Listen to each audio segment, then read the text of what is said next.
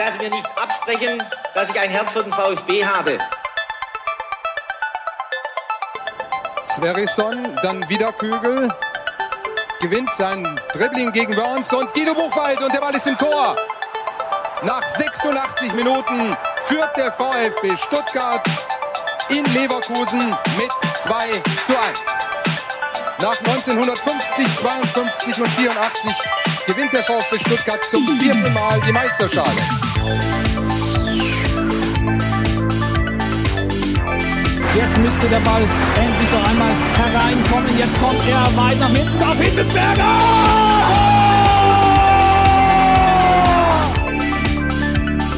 Mario Gomez, spitze Winkel, noch einmal nach innen. Pizza hat den Ball und es gibt noch einmal Abstoß vom Tor. Und jetzt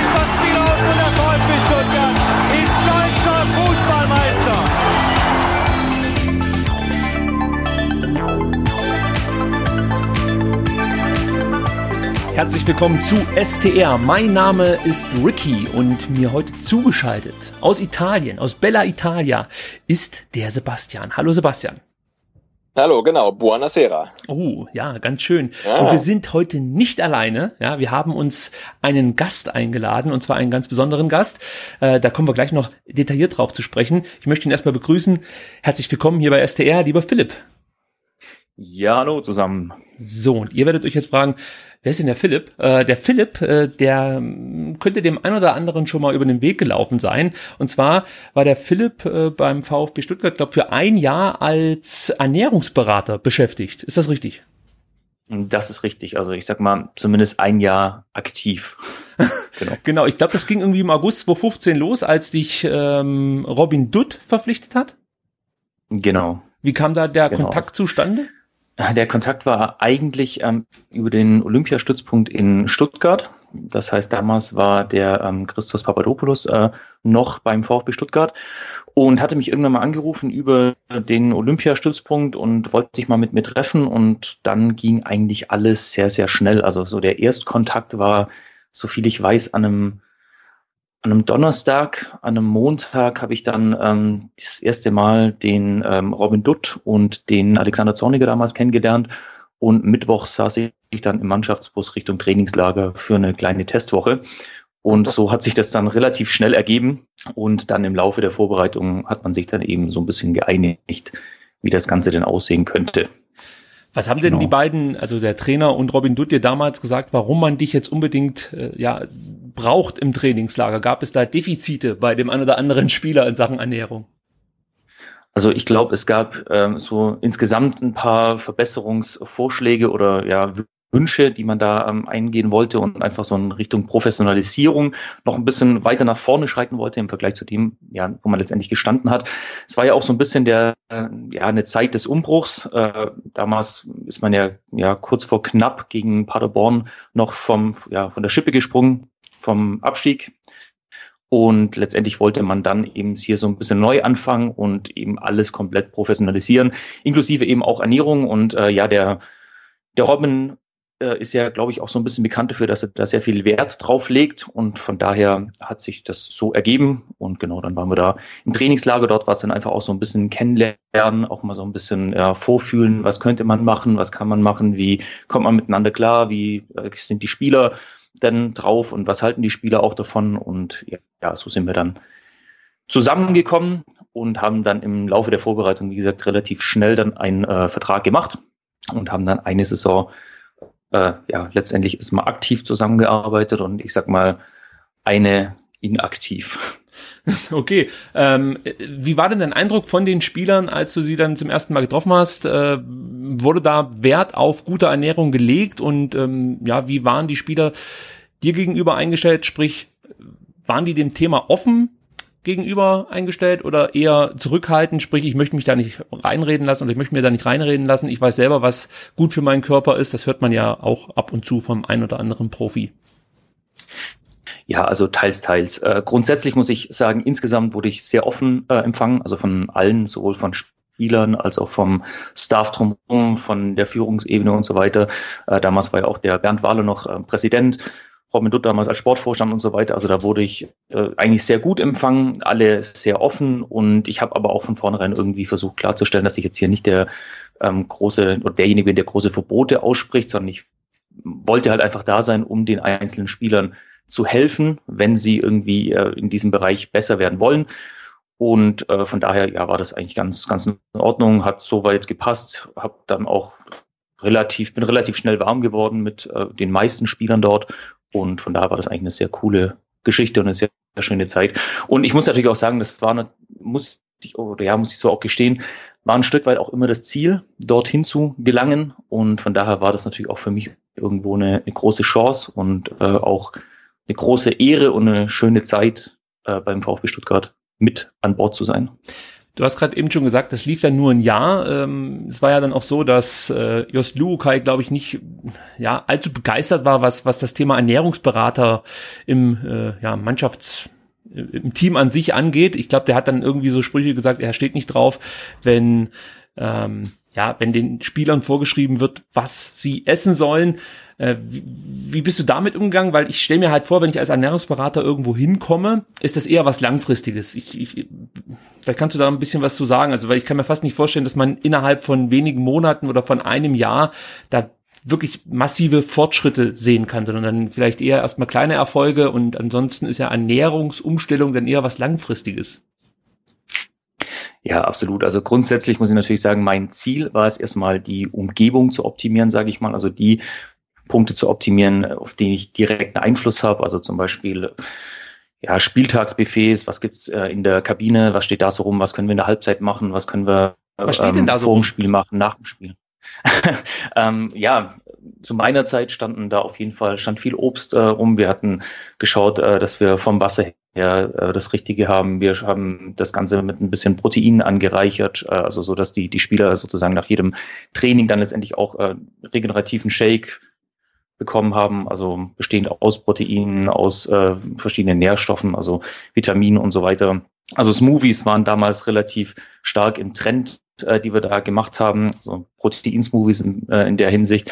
Wir haben geguckt, dass wir dann entsprechend äh, ja Müsli und so weiter da haben, je nachdem, was eben auch anstand an, an Trainingsintensität und ja, die Verfügbarkeit gesunder Lebensmittel einfach zu erhöhen und äh, ja, die Verfügbarkeit nicht optimaler Lebensmittel, sage ich jetzt einfach mal, zu reduzieren, um dadurch eben einfach so einen gewissen äh, Reiz zu schaffen und zu sensibilisieren. Das war mein großes Ziel. Ich bin jetzt also gar nicht im ersten Jahr jetzt so großartig drauf äh, abgegangen, da irgendwelche individuellen Pläne zu erstellen oder individuelle Empfehlungen. Es sei denn, Spieler sind wirklich aktiv auf mich zugekommen. Das gab es natürlich äh, auch, die, die da wirklich auch äh, Interesse dran hatten.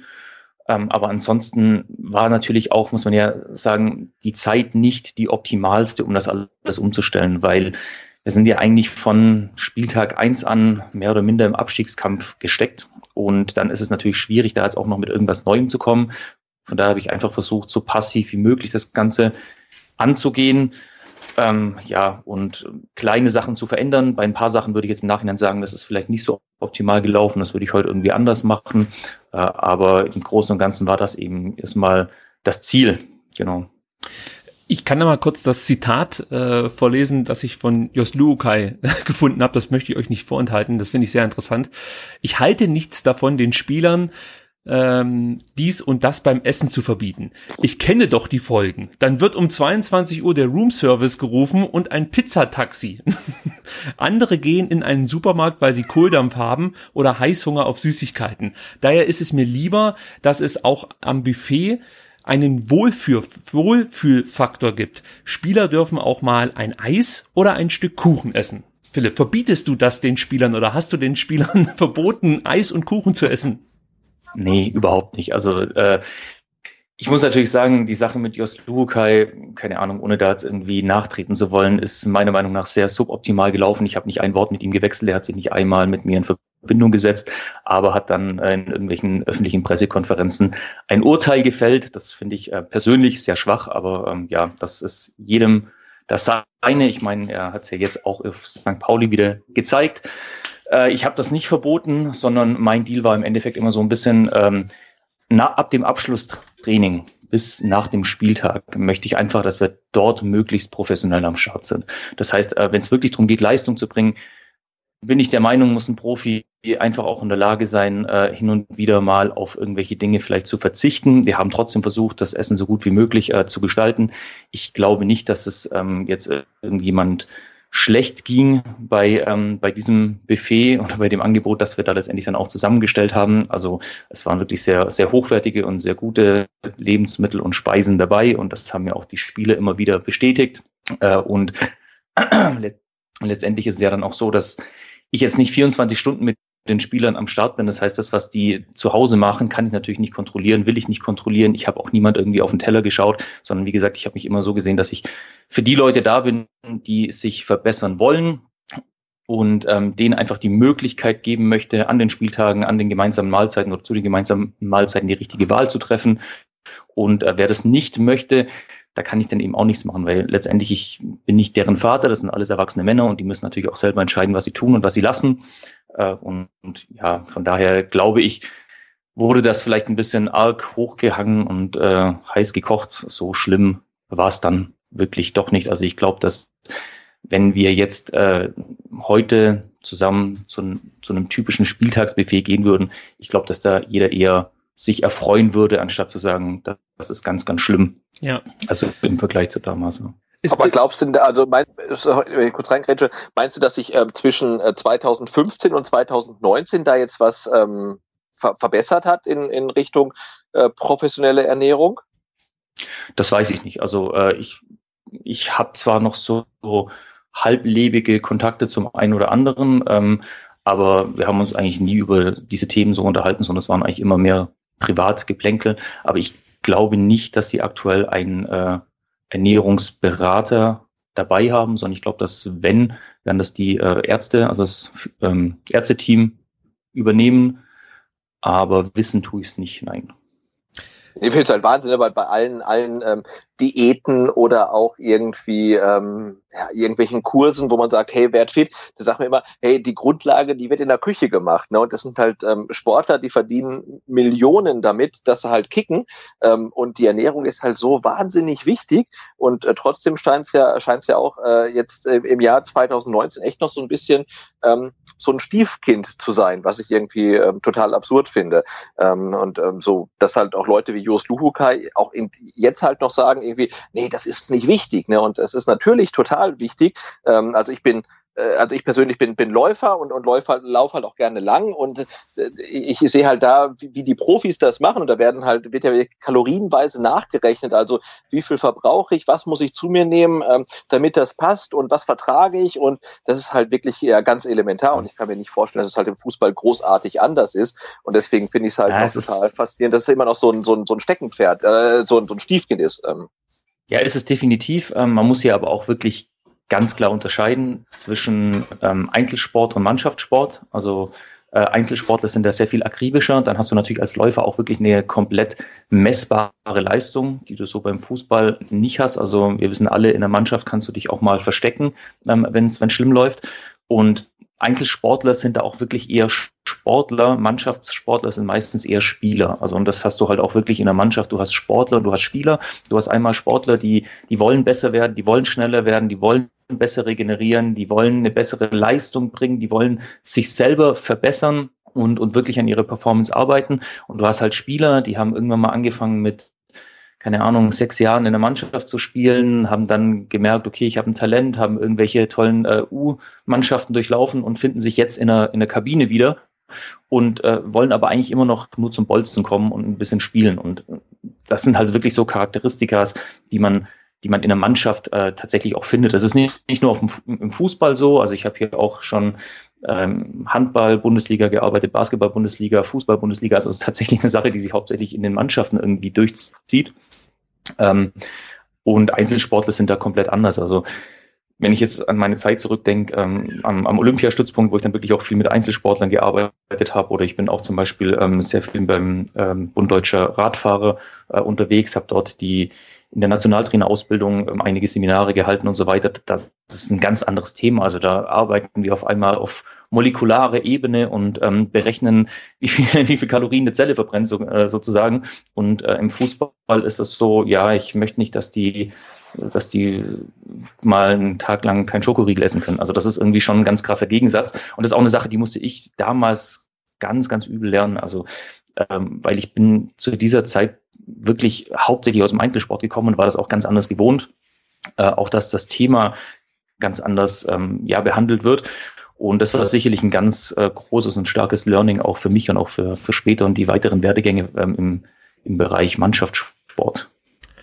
Ja, also ich finde schon sehr überraschend, dass es da offensichtlich deutliche Defizite gibt. Äh, Sebastian, du hast ja schon richtig gesagt, äh, zum einen verdienen die Spieler viel Geld, aber zum anderen bezahlt der Verein ja auch richtig viel Geld dafür. Und da möchte man ja eigentlich annehmen, dass ähm, ja dann versucht wird, die Spieler bestmöglich zu ernähren und halt dann auch fit zu bekommen. Was man auch ab und zu mal so liest oder hört beim ein oder anderen Interview ist, dass man sich vor dem Spieltag äh, ja nochmal zu einem Mittagessen trifft und äh, dann zum Beispiel die obligatorischen Nudeln auf den Tisch kommen. Jetzt äh, habe ich schon mehrfach gelesen, dass es ja eigentlich total äh, den gegenteiligen Effekt hat von dem, was man früher einfach äh, Nudeln unterstellt hat. Nämlich äh, ist es wohl so, dass vielleicht kannst du dazu was sagen, dass wenn man Nudeln kurz vor so einem Fußballspiel isst, das eigentlich ja den Körper Körper müde macht, weil er relativ viele Ressourcen braucht, um die Kohlenhydrate zu verarbeiten. Also zwei Fragen, stimmt das mit den Nudeln? Und äh, die andere Frage ist, ähm, werden wirklich immer noch Nudeln, sprich viele Kohlenhydrate direkt vor einem Bundesligaspiel ähm, ja, den, den Spielern gegeben oder hat sich da auch schon was geändert? Also es stimmt beides ein bisschen. Äh, grundsätzlich ist es so, für wirklich hochintensive Leistungen brauchst du einfach die Kohlenhydrate. Also da kommst du mit einer mit einer Fettverbrennung nicht mehr klar. Und ähm, von daher ist es auch wichtig, dass du in so ein Spiel reingehst mit gefüllten Glykogenspeichern, also mit gefüllten Kohlenhydratspeichern.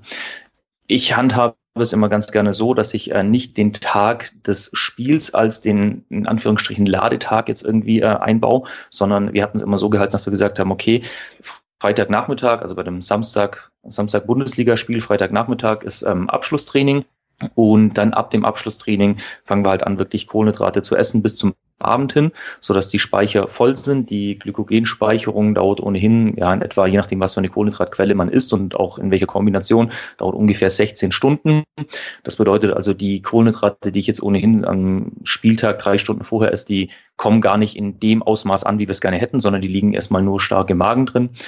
Von daher haben wir immer gesagt, okay, den Tag davor, da gucken wir, dass wir die Speicher vollkriegen und den Spieltag selber ist es mir persönlich immer am liebsten, äh, eher weniger zu essen, jetzt insgesamt weniger zu essen, um eben den Magen-Darm-Trakt äh, ja, möglichst leer zu halten, weil jeder weiß ja, wenn du mit einem richtig vollen Magen in so ein Bundesligaspiel gehst oder überhaupt Leistung erbringen möchtest, das wird nicht funktionieren.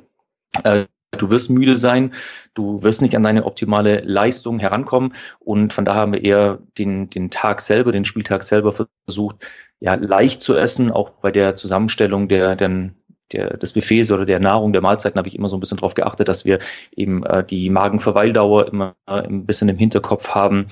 Dann geht's um äh, FODMAPs, also die jetzt zum Beispiel ähm, ja, Blähung auslösen können und so weiter, dass wir das alles ein Stück weit reduzieren, sodass wirklich der Magen-Darm-Trakt möglichst wenig belastet ist am Spieltag selber und dann geht's eben in den oder ins Bundesligaspiel, um dann eben optimal zu performen mit vollen Kohlenhydratspeichern, aber ohne diese Müdigkeit und ohne eben so überfüllt zu sein. Also ist beides richtig und beides falsch. Ich würde aber auf gar keinen Fall empfehlen, jetzt äh, vor einem Spiel in den letzten drei, vier Stunden sich den Magen nochmal richtig voll zu hauen. Aber äh, das dann auch wirklich so eine Sache, das merkt dann auch jeder Spieler. Also das muss man natürlich schon auch jedem Sport lassen. Jeder hat natürlich hier so ein, ein gutes Körpergefühl und weiß genau, wann geht's mir gut, wann das ist zu viel und wann wird's echt ein Problem beim, äh, beim Spiel selber und bei der Performance selber. Da habe ich äh, eine persönliche Geschichte, die vielleicht jetzt nicht jeden interessiert, aber ich wollte es schon immer mal erzählen.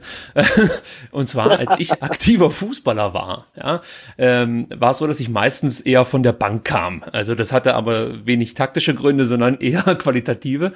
Und äh, es war dann so, dass ich es geschafft habe und äh, ich habe mich in die Mannschaft gespielt. Ja, also uns wurde ein Tag ähm, vor einem doch wichtigen Pokalspiel mitgeteilt, wer dann beginnen darf. Und ich gehörte zur Startelf. War sehr, sehr stolz und dachte mir dann, Mensch, da stärkst du dich am nächsten Tag nochmal direkt davor und kommst mit einer roten Wurst angelaufen. Was dazu führte, dass der, dass der Trainer mich unmittelbar dann aus dem Kader wieder gestrichen hat. Also das war meine Erfahrung mit Kohlenhydrate direkt vom Spiel. Ja. ähm, aber ich habe daraus gelernt. Äh, ich habe noch eine andere Frage und zwar, äh, ich habe noch ja. eine zweite große Leidenschaft. Und zwar ähm, neben dem Fußball verfolge ich Kampfsport, im Speziellen ähm, Brazilian Jiu-Jitsu. Und da ist es so, dass sich aktuell die sogenannte ketogene Diät relativ stark verbreitet. Kurz zusammengefasst, du kannst es mit Sicherheit noch ein bisschen besser als ich, ist das eine Diät, die stark auf Fett setzt. Also man nimmt viel fettreiche Lebensmittel zu sich. Die Jungs erzählen eigentlich alle durch die Bank weg, dass sie damit große Erfolge erzielt haben, sich richtig gut fühlen, der Körper, ähm, ja, ich sag mal, stärker ist, ausdauernder ist und ähm, ja, also die schwören darauf. Gibt es dazu von dir schon Erfahrungen und wäre das auch eine Option für, für Fußballer? Weil ich habe, wie gesagt, bislang relativ wenig Negatives darüber gehört. Ja, also ketogene Ernährung ist, äh, muss ich fast sogar sagen, so ein bisschen äh, mein Steckenpferd in der Hinsicht. Äh, ja, das ist, das ist interessant, ähm, aber man muss es natürlich schon irgendwo im Kontext sehen. Also eine ketogene Ernährung bedeutet, dass ich die Kohlenhydrate praktisch nahezu komplett aus meiner Ernährung streiche und dafür einen sehr, sehr hohen Fettanteil habe. Also ich ersetze die Kohlenhydratenergie durch Fettenergie und halte meinen Proteinanteil, also den Eiweißanteil in einem moderaten Bereich, so ich eben mich gut erholen kann, äh, kein Defizit habe und äh, ja, dann eben auch zum Beispiel Muskulatur aufbauen kann, beziehungsweise erhalten kann. Äh, und durch diese Kohlenhydratreduktion und den hohen Fettanteil werden sogenannte Ketonkörper in der Leber gebildet. Und die Ketonkörper sind in gewisser Weise Ersatzkohlenhydrate für unser Gehirn, weil unser Gehirn benötigt ähm, ja entweder Kohlenhydrate oder Ketogenkörper. Das Problem Problem äh, bei diesen Ketogenkörpern oder bei der ketogenen Ernährung an sich ist, äh, dass du im hochintensiven Bereich wahrscheinlich nicht an deine optimale Leistungsgrenze kommst. Das kommt aber auch ein Stück weit darauf an, wie gut dein Körper darin ist, selber Kohlenhydrate zu bilden. Denn Kohlenhydrate ist, ist jetzt kein essentieller Nährstoff. Unser Körper kann selber in der Leber Kohlenhydrate bilden äh, um dadurch eben auch den Blutzuckerspiegel konstant zu halten und äh, kann dadurch auch die Glykogenspeicher der Muskulatur ein kleines bisschen füllen. Je nachdem, wie effizient dieser Prozess dann abläuft, kommst du mit einer ketogenen Ernährung besser oder schlechter zurecht. Als äh, MM oder ja, Brazilian Jiu-Jitsu hast du in der Regel, ja, könnte das hinhauen, wenn jetzt die Intensität eher längerfristig ausgelegt ist und nicht so im ganz hochintensiven Bereich ist. Ähm, im, beim Fußball würde ich sagen, ist es gar keine gute Idee, weil du hast eben einfach regelmäßig über so ein Spiel richtig viele Sprints, wo du einfach in einen äh, intensiven Bereich rein musst und da können eben nur die Kohlenhydrate letztendlich dienen. Die Ketonkörper oder ich, ich drücke es vielleicht mal anders aus, wir haben ein aerobes System und ein anaerobes System. Also das aerobe System ist dann, wenn ich genug Sauerstoff zur Verfügung habe, dann kann ich auch Fett verbrennen. Das anaerobe System ist immer dann, wenn Laktat gebildet wird und dafür oder das Laktat entsteht aus den Kohlenhydraten, aus dem Kohlenhydratabbau. Und Laktat kennen wir alle, also wenn es richtig anfängt zu brennen, dann tut's schön weh. Und wenn ich äh, diese Kohlenhydratquelle eben nicht habe oder diese Kohlenhydrate dann nicht habe, dann komme ich nicht in diesen hochintensiven Bereich rein, wo es dann eben auch zu dieser Laktatausschüttung kommt oder eben nur gemindert. Von daher würde ich das nicht empfehlen.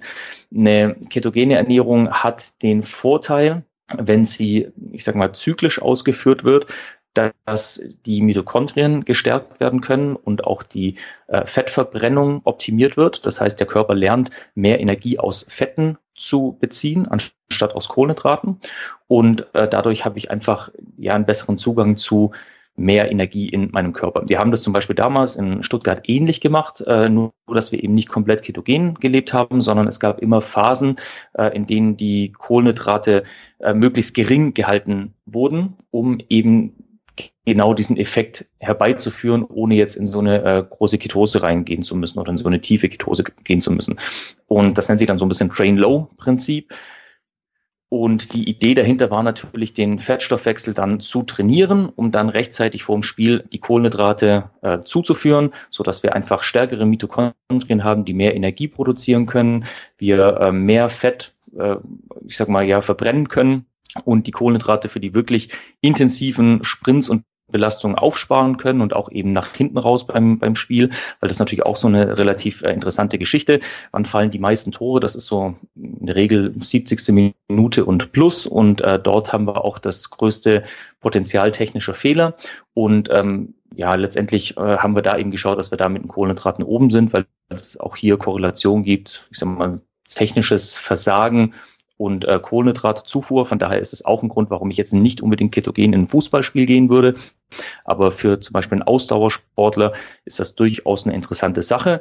Wenngleich man ähm, als letzten Punkt noch äh, sagen muss, es gibt jetzt keine Studien, die in irgendeiner Weise zeigen, dass eine ketogene Ernährung grundsätzlich äh, oder per se Vorteile hat gegenüber einer kohlenhydratreicheren Ernährung, was die Leistung angeht. Es gibt aber auch nicht zwangsweise Nachteile. Also von daher muss man das auch selber ein bisschen versuchen. Aber je mehr hochintensive Belastung man äh, letztendlich in seinem Sport hat, desto uninteressanter wird eine ketogene Ernährung. Also ich, ich persönlich habe das auch schon probiert und muss sagen, man nimmt damit richtig gut ab und gleichzeitig äh, baut man auch eine Menge Muskelmasse auf. Also äh, für mich hat sehr, sehr gut funktioniert in der Zeit, als ich eben Fett in Muskelmasse wandeln wollte. Wer da Interesse daran hat, kann ich jetzt schon mal durchgeben. Könnte ich auch bestimmt gerne mal an den äh, Philipp wenden. Auf Instagram Phil.Rauscher. Phil, wie man es halt schreibt, P-H-I-L und Rauscher ist, denke ich mal, selbsterklärend. Und es gibt auch eine Webseite, äh, Philipp Rauscher mit PP, der Philipp, ähm, .de. Da könnt ihr auch mal euch ein bisschen umschauen und es gibt auch noch logisch-ernähren.com. Auch da gibt's Informationen über Philipp. Ich möchte noch mal auf was eingehen, äh, da hast du gerade darüber gesprochen, und zwar ab der 70. Minute passieren mehr Fehler, es fallen die Tore. Gibt es da eine Möglichkeit für dich oder ja, für die Ärzte, äh, weiß ich nicht, mit irgendwelchen Energy Drinks oder äh, Gels oder was es da alles so äh, auf dem äh, Supplements-Markt gibt, dagegen zu wirken, um dann eben das Gehirn nochmal auf Hochtouren zu bringen, sozusagen? Äh, ja, grundsätzlich gibt's das. Also zum einen ist es natürlich wichtig, dass wir eben äh, schon im Vorfeld, also für mich ist, ist Ernährung immer auch ein Stück Training. Das ist, gehört einfach so ein Stück weit zum Training dazu. Das heißt auch, die Ernährung sollte irgendwie ein bisschen periodisiert werden, meiner Meinung nach, und optimiert werden auf unterschiedliche Trainingsreize. Denn äh, es ist eigentlich immer so, dass die, die Ernährung den jeweiligen Trainingsreiz noch einmal verstärken kann. Und wenn ich natürlich dann mit meiner Ernährung in meiner Trainingswoche gut umgehe und es dort schafft, dass mein Körper sehr gut wechseln kann zwischen einer Fettverbrennung und einer Kohlenhydratverbrennung äh, und sich dadurch die Kohlenhydrate dann für die hochintensiven Belastungen äh, aufspart, sozusagen, dann habe ich natürlich per se schon mal einen Vorteil in den späteren Regionen des, des Spiels. Zum anderen ist es natürlich so, dass äh, wenn ich jetzt im ja, beginnend mit der Halbzeit und dann äh, möglich oder wenn möglich dann auch während des Spiels noch irgendwie mit äh, Gels oder auch mit, ähm, mit äh, isotonischen Getränken arbeiten kann. Oder im Endeffekt reicht auch nur das Mundauspülen mit einer Zuckerlösung. Also das heißt wirklich nur rein, einmal durchspülen und dann äh, wieder ausspucken. Dann kann man äh, diese oder kann man hier definitiv noch mal ein bisschen was rausholen. Das heißt, was die Konzentration angeht, äh, aber auch was solche technischen Fehler und so weiter angeht. Also das gab eine sehr interessante Studie mit ähm, Premier League-Spielern, die das mal getestet haben mit einer Mannschaft. Ich müsste jetzt aber lügen, ich weiß nicht mehr im Kopf, mit welcher Mannschaft das war. Die haben das dann wirklich mal getestet und haben geguckt, wie ist denn die technische Fehlerquote und äh, die Entscheidungsfindung zwischen einer Mannschaft, die äh, ausreichend mit Kohlenhydraten versorgt wird während der Belastung und äh, dann eben eine Mannschaft, die schon mit leeren Kohlenhydratspeichern in ein Spiel reingeht und die technische Fehlerquote und auch die Verletzungsquote, also was das Koordinative dann angeht, also Verletzungen ohne Fremdeinwirkung, ist eben deutlich gesunken in der Mannschaft, die ausreichend gut mit Kohlenhydraten versorgt war, im Gegensatz zu dieser Kohlenhydrat-Leitgruppe, sag ich mal. Also von daher ist definitiv was machbar und da ist auch noch viel Potenzial da, was man in irgendeiner Weise ausschöpfen könnte. Ist das eigentlich unter Bundesliga-Mannschaften gang und gäbe, dass man da inzwischen Ernährungsberater eingestellt hat oder würdest du sagen, das ist eher äh, ja was Exotisches?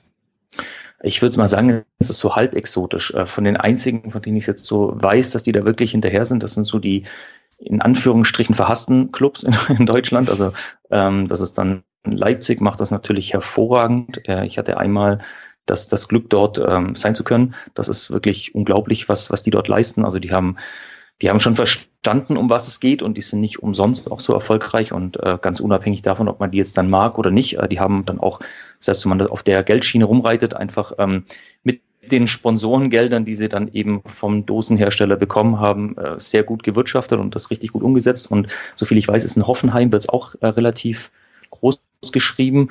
Also von daher ist es ganz gut. Auf der anderen Seite weiß ich auch, dass speziell viele Traditionsclubs ähm, da nicht ganz so viel Wert drauf legen. Und ja, ich weiß es auch so aus, aus erster Hand von ja, Freunden, Kollegen und Co. Äh, aber ja, das muss dann letztendlich jede Mannschaft selbst für sich entscheiden, wie wichtig ihr dieses Thema ist. Ich finde es halt nur ein bisschen schade, weil man muss natürlich immer auch gucken, Ernährung hat ja nicht nur was mit, mit Leistung zu tun. Also es geht ja nicht nur darum, die Leistung zu verbessern, weil man muss natürlich auch immer irgendwo das Ganze ein bisschen auf dem Teppich behalten und sagen, es ist halt doch nur Ernährung, es ist nicht Doping. Und äh, man kann jetzt nicht nur, weil ich jetzt zwei Äpfel mehr esse am Tag, erwarten, dass ich dann einfach fünf Sprints äh, besser bin oder in, in fünf Sprints schneller bin oder was weiß ich was.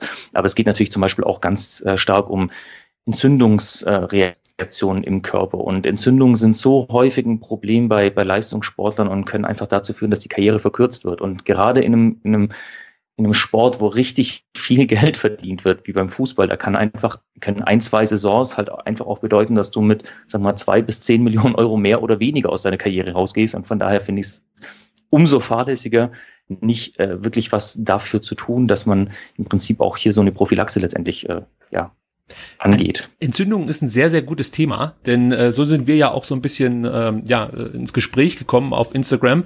Äh, und mir ist das damals durch den Kopf gegangen, als Daniel Didavi lange mit der Schleimbeutelentzündung zu tun hatte. Ich glaube, an der Achillessehne war das. Und äh, mein Rückschluss, der vielleicht nicht stimmt, aber äh, vielleicht kannst du trotzdem ein bisschen was dazu sagen, war damals, okay, ähm, Daniel Didavi ernährt sich soweit ich weiß, relativ vegan. Also ich glaube, es ist Veganer. Und ähm, ich habe mir dann überlegt, okay, ein Veganer wird wahrscheinlich deutlich mehr Kohlenhydrate zu sich nehmen als jetzt ja, jemand, der ganz normal Fleisch isst. Gehe ich jetzt einfach mal von aus.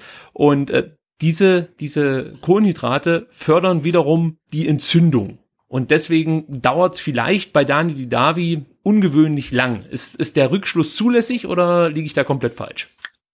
Ah, der Rückschluss kann zulässig sein, aber das ist natürlich sehr abhängig vom Einzelfall. Also beim Daniel, ich weiß es nicht, also ich habe wirklich keine Ahnung, ich hatte da nie Kontakt hin, ähm, ist es ja letztendlich eine akute Entzündung gewesen.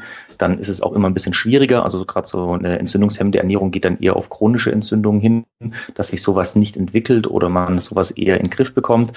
Von daher weiß ich das nicht. Äh, Kohlenhydrate ja haben unter Umständen einen entzündungsfördernden Effekt, ganz klar. Das ist dann eben auch zum Beispiel ein Vorteil äh, einer ketogenen Ernährungsform, dass du damit einfach die Entzündung ja deutlich reduzieren kannst. Das ist auf jeden Fall sehr hilfreich. Äh, zum Thema Vegan und Sport.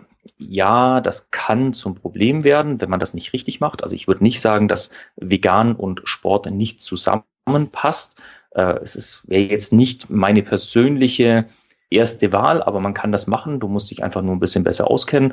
Äh, das Hauptproblem sind hier eher die Fette, also gerade so zum Beispiel die Omega-6-Fettsäuren, die zwar auf der einen Seite essentiell sind, aber großen Schaden anrichten können, wenn sie in Mehrzahl sind, also wenn es zu einem Ungleichgewicht kommt äh, im Bereich der, der essentiellen Fettsäuren, da kann das zum Problem werden. Und da jetzt zum Beispiel Veganer auch relativ häufig Tofu essen, äh, kann das wirklich problematisch werden. Aber da muss man natürlich auch dazu sagen, solche Quellen gibt es natürlich jetzt auch in der äh, normalen Mischkost. Man, von daher äh, direkten Rückschluss weiß ich nicht, ob man da so ziehen kann. Man muss natürlich auch immer so das einzelne Verletzungsbild dann im Endeffekt auch anschauen oder das Krankheitsbild, woher das dann kommt und ob da dann wirklich die Ernährung nochmal den den großen Gamechanger machen kann oder nicht. Ich sehe die Ernährung da eher auch im, im Bereich äh, langfristig angesiedelt.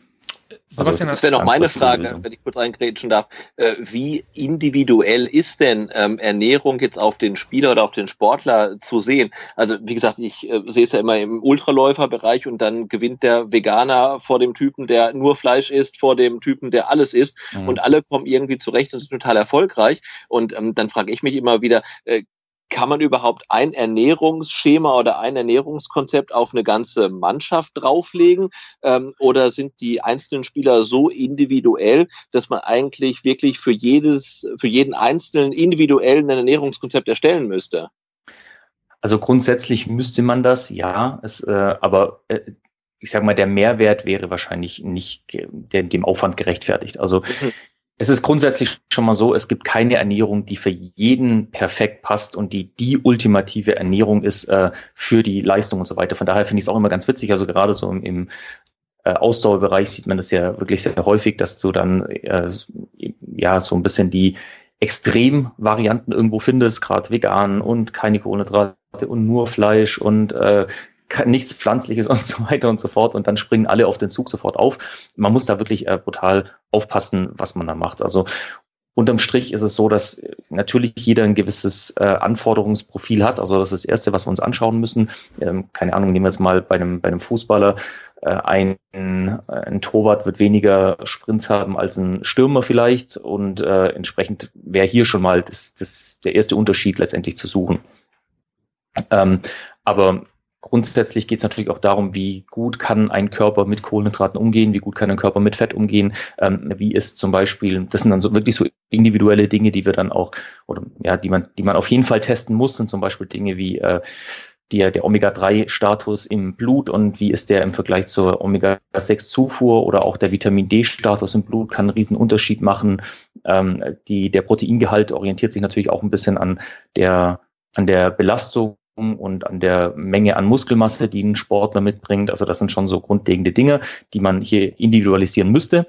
Aber gerade in so einem Mannschaftsgefüge ist es äh, wichtiger, vor allem, wenn jetzt äh, dort die Spieler nicht zu 100 Prozent die Dinger wirklich auch durchziehen, dass du ähm, gute Grundlagen bietest. Dass du einfach schaust, okay, ähm, zum Beispiel hatten wir auch immer, also ich habe dann für die Hotels auch immer die, die Pläne gemacht, was äh, mit was sie kochen dürfen und was nicht und äh, was nicht drin sein darf und Zutatenlisten durchgegeben und so weiter.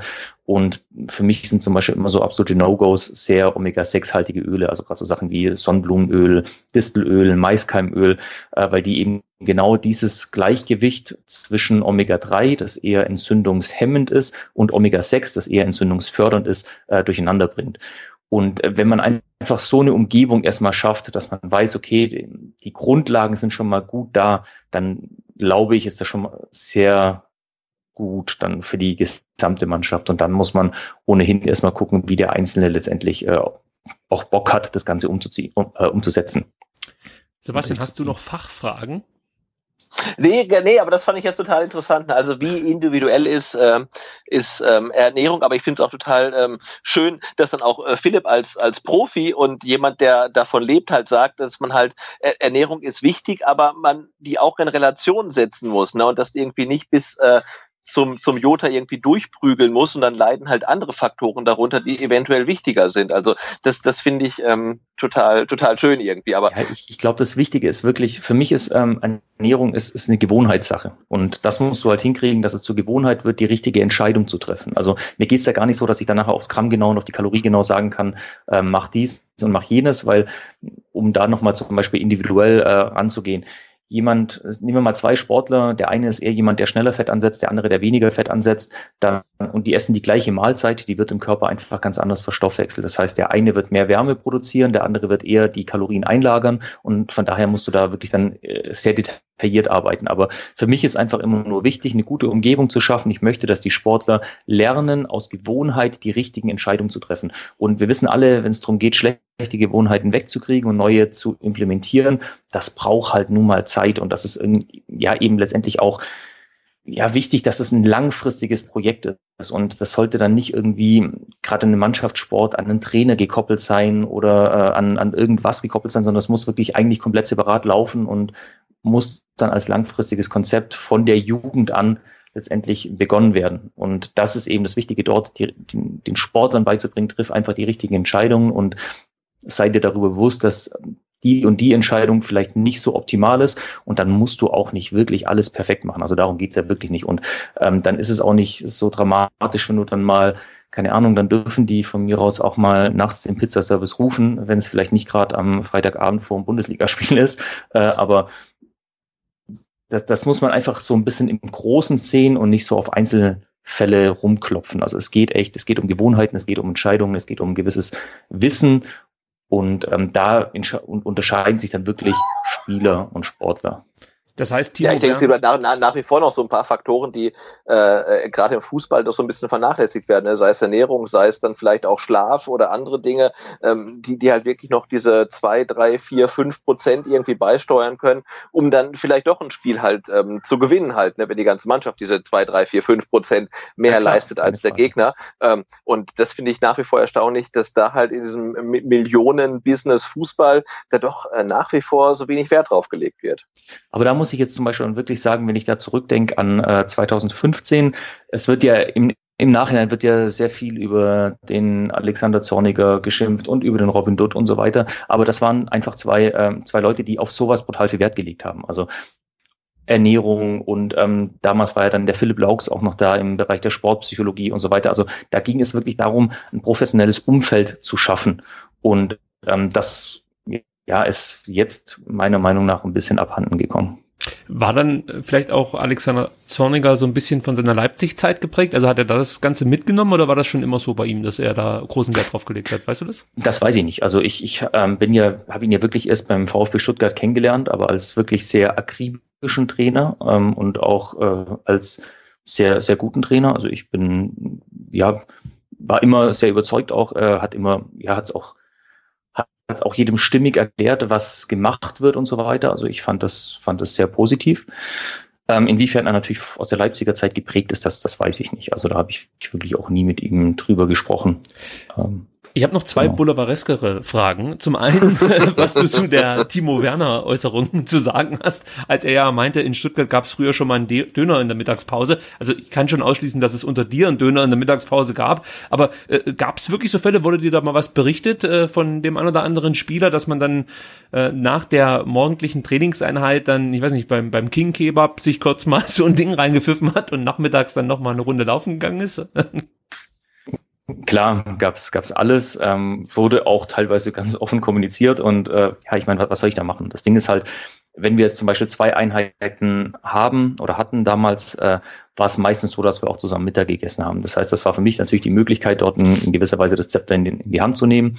Ähm, und das ist aber genau das, was ich vorher gemeint habe. Ich bin ja nicht 24-7 bei den Jungs und äh, was die natürlich in ihrer Freizeit machen, das, das weiß ich nicht. Und das ist natürlich auch ihre eigene Entscheidung. Und das sind wir wieder beim Thema. Ich, mein Ziel war es immer zu gucken, dass sie einfach auch unabhängig von mir die richtigen Entscheidungen treffen.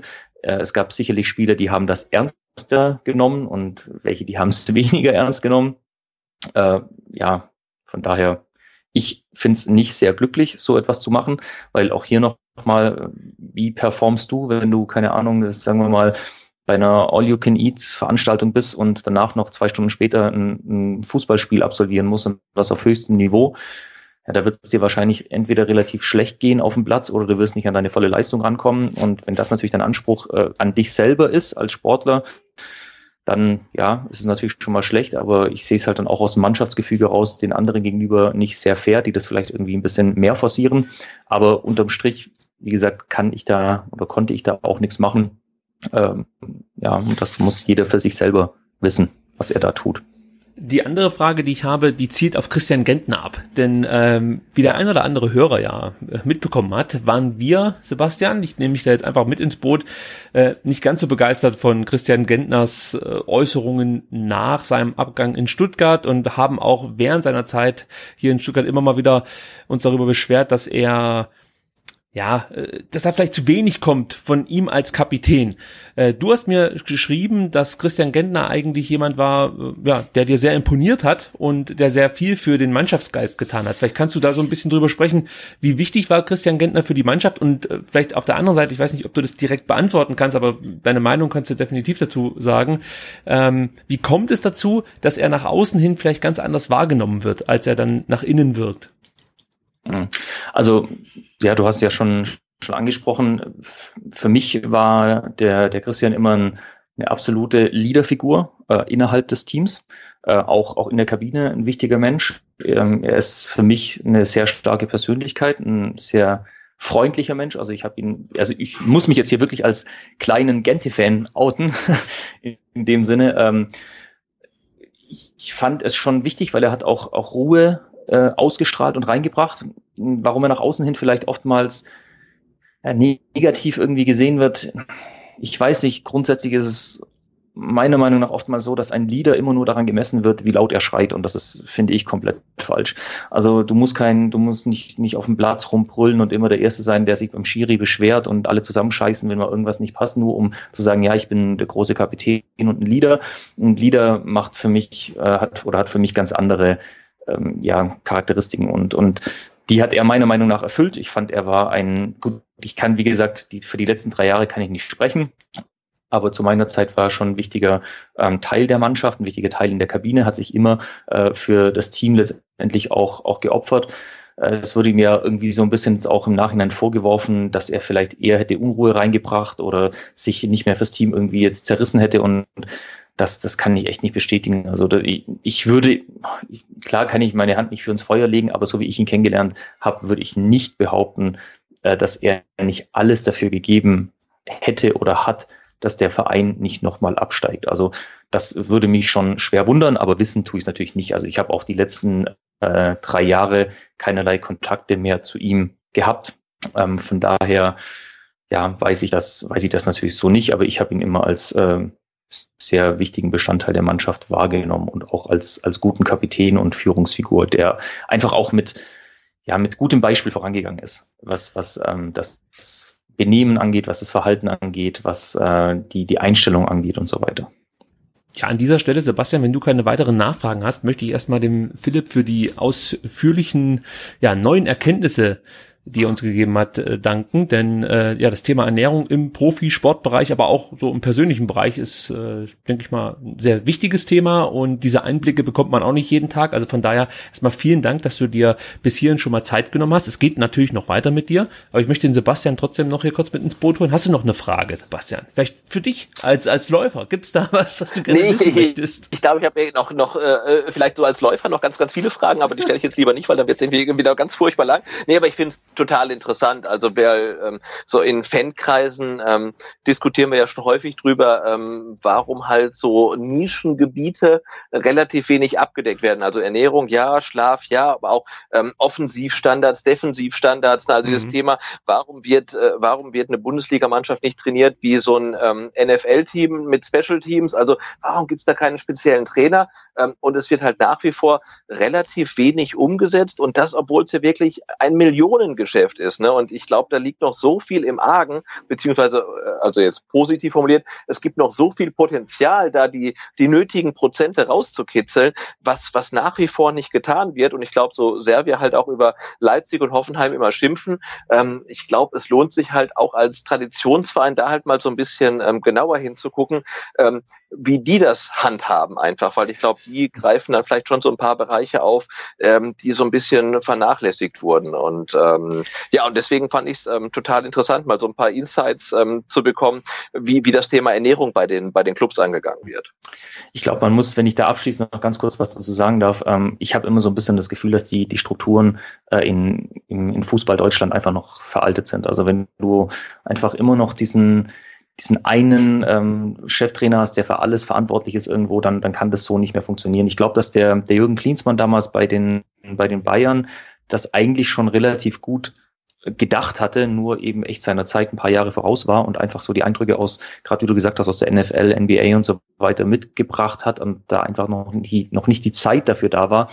Und ähm, man muss natürlich dann auch einfach sagen, wenn ja, es ist dann auch, auch immer so ein bisschen, merkt man ja auch heutzutage irgendwo so ein Stück weit immer ein Machtkampf in den Vereinen da und wer ist der Mächtigste und ganz vorne und äh, das, dann, dann ist es natürlich schwierig, da irgendwie was Flexibles und Sinnvolles in, in gewisser Weise aufzubauen. Und man muss halt natürlich dann auch sagen, dass es eben auch der, der Vorteil von solchen ich nenne es jetzt mal, ja, keine Ahnung, Werksclubs oder Sponsored by Clubs, äh, dass die meistens eben nicht diese Riesentradition haben und oftmals ist vielleicht auch so eine Tradition ein bisschen ein Hindernis oder vielleicht eine gelungene Einladung, sich darauf auszuruhen.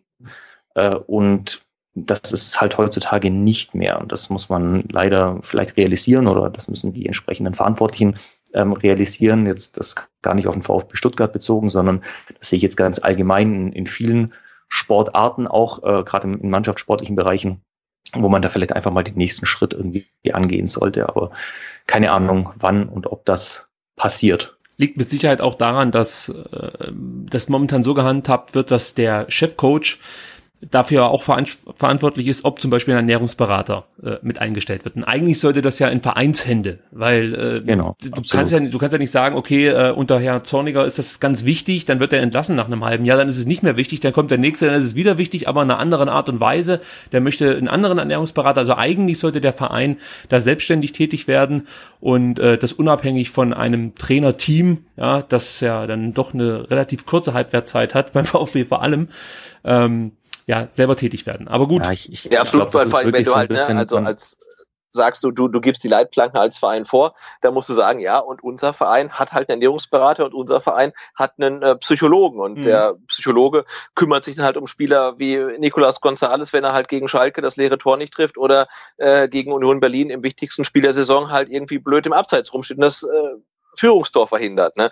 Ähm, und natürlich ist das dann eher eine Aufgabe vom VfB als die vom Cheftrainer, sondern muss man sagen, hey, und die zwei, die sind halt da und wenn der Trainer wechselt, dann bleiben die zwei auch da, weil die sind uns äh, wichtig einfach. Also das äh, sehe ich auch ganz genauso.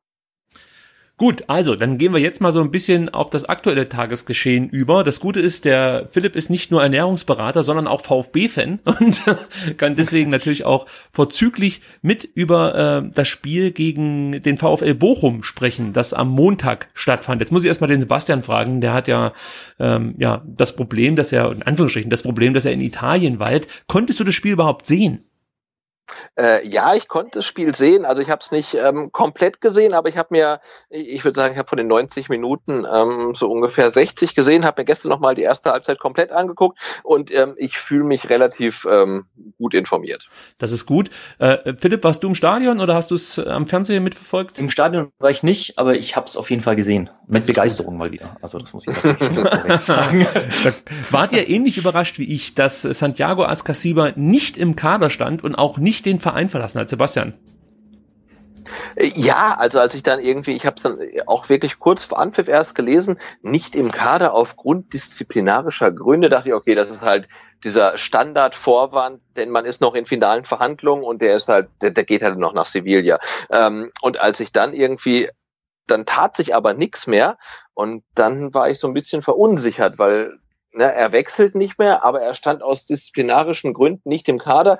Ähm, und ich hoffe, hoffe, hoffe wirklich ganz schwer, dass sich jetzt diese, ähm, diese disziplinarischen Gründe ähm, relativ schnell in Wohlgefallen auflösen, weil es wäre ja verheerend, wenn er jetzt beim VfB bleibt, aber aufgrund irgendwelcher schwerwiegender äh, Sachen nicht äh, nach wie vor nicht im Kader steht. Also, ähm, also ich bin total froh, dass er nach wie vor äh, ein VfB-Spieler ist, was ja auch bedeutet, ich ähm, bestell mir das Trikot mit der Nummer 6 und seinem ja. Namen, mache ich auch total gerne. Ähm, aber ich hoffe, ähm, ja, dass diese angeführten ähm, disziplinarischen Gründe ähm, nicht dazu führen, dass er äh, weiterhin nicht im Kader steht. Vielleicht holst du nur das Trikot mit der Nummer ohne Namen, sicherheitshalber. nein, nein, nein, nein. Ich hole mir das Trikot nur mit Namen, aber ohne Nummer. Oder so Das wäre auch nicht schlecht. Ja, also kurz äh, vielleicht nochmal dazu. Ähm, Santiago Ascasiba wollte wohl wechseln, wollte zu Betis Sevilla wechseln. Spieler und Verein waren sich, glaube ich, soweit auch einig. Das schaltete dann wohl, hört man so, ähm, an den zu hohen Forderungen des VfB Stuttgart, was man natürlich verstehen kann. Ich glaube, Santiago Ascasiba ist mit 13 Millionen geschätzter Marktwert ähm, bei Transfermarkt der teuerste VfB-Spieler aktuell im Kader. Und was man so aus Spanien hört, waren die, waren die, ähm, ja, eben die Spanier nicht bereit, da deutlich mehr zu bezahlen. Der VfB wollte aber mehr als diese 12, 13 Millionen. Ob das jetzt so war oder nicht, sei mal dahingestellt. Für mich stellt sich das so ein bisschen so dar, als äh, ja, gäbe es da so eine ähnliche Nummer wie mit Rebic in Frankfurt. Sprich, der Spieler wollte unbedingt weg und äh, hatte keinen Bock mehr so richtig auf die zweite Liga, war sich mit dem Verein, wie gesagt, einig und ähm, war dann ein bisschen trotzig, vielleicht auch ein bisschen sauer, enttäuscht, dass es nicht zum Wechsel kam. Das sind natürlich jetzt alles nur Mutmaßungen, aber es ist schon sehr merkwürdig, dass ein Spieler ja, plötzlich, der eigentlich überhaupt nicht dafür bekannt ist, disziplinarisch negativ aufzufallen, plötzlich aus disziplinarischen Gründen nicht im Kader steht. Ja gut, müssen wir mal gucken, wie das jetzt weitergeht. Santi ist ja aktuell bei der argentinischen U23 zusammen mit Nico González. Ähm, ja, sobald die dann zurück sind, äh, werden wir das natürlich genauer beobachten. Sven Mislintat und auch Tim Walter haben schon gesagt, das Problem ist nicht so groß, dass wir es nicht aus der Welt schaffen könnten. Und ähm, Santi wird nach seiner Rückkehr nach der Nationalmannschaft alle Möglichkeiten haben, wieder ja in die Mannschaft zu kommen. Aber es wird natürlich für ihn nicht leichter, auch wenn man bedenkt, dass jetzt nochmal ein neuer Spieler verpflichtet wurde. Da kommen wir nachher noch dazu. Ähm, Marc Oliver Kempf fehlte übrigens wegen einer Entzündung im Oberschenkel. Wir dachten ja immer, der hat äh, muskuläre Probleme. Jetzt haben wir gehört, es ist eine Entzündung im Oberschenkel. Da muss ich gleich den Fachmann wieder mit ins Boot holen. Philipp, auch wenn du kein Mediziner bist, glaube ich jedenfalls. Äh, Kannst du vielleicht kurz erklären, was eine Entzündung im Oberschenkel sein könnte? Weil da kann ich mir überhaupt nichts drunter vorstellen. Ist das eine Muskelentzündung dann oder?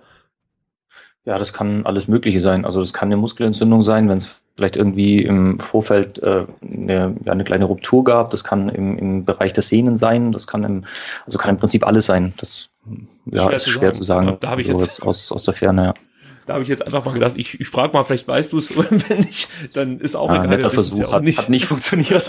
Wir wissen es ja auch nicht. Er ja, fehlt auf so, so ein Klassiker beim VfB. In der ersten ist es eine Muskelverletzung, dann ist es eine Entzündung, dann sind es Beschwerden. Also anscheinend weiß man ja nicht so ganz genau, ähm, was es ist. Und deswegen wäre ich jetzt auch vorsichtig, ähm, ähm, mit der Prognose, wann Marc Oliver Kempf wieder gesund geschrieben wird. Also das scheint hier schon irgendwie ein bisschen ähm, schwerwiegender zu sein. Er hat heute wieder mit der Mannschaft trainiert. Das ähm, ist vielleicht eine gute okay, Nachricht. So immerhin. Ja, also ob ja, das jetzt natürlich Fall. dann auch äh, bedeutet, dass er beim großen drei Ligen Cup am Wochenende wieder einsatzfähig ist, weiß ich nicht. Vielleicht hat man ihn auch wirklich geschont für diesen Cup. Kann auch sein. Aber mal gucken, wie das jetzt weitergeht. Ja, dann gab's ähm, ja eine kleine Überraschung für mich zumindest, nämlich Silas und äh, Hamadi al starteten als neues Sturmduo. Ich habe eigentlich fest damit gerechnet, dass ähm, Silas neben Nico Gonzalez beginnt. Man muss vielleicht dazu sagen, Nico Gonzalez war auch ein bisschen angeschlagen unter der Woche, konnte nicht voll mittrainieren. Da gab es ja dann auch noch Gerüchte, er wollte den Verein verlassen.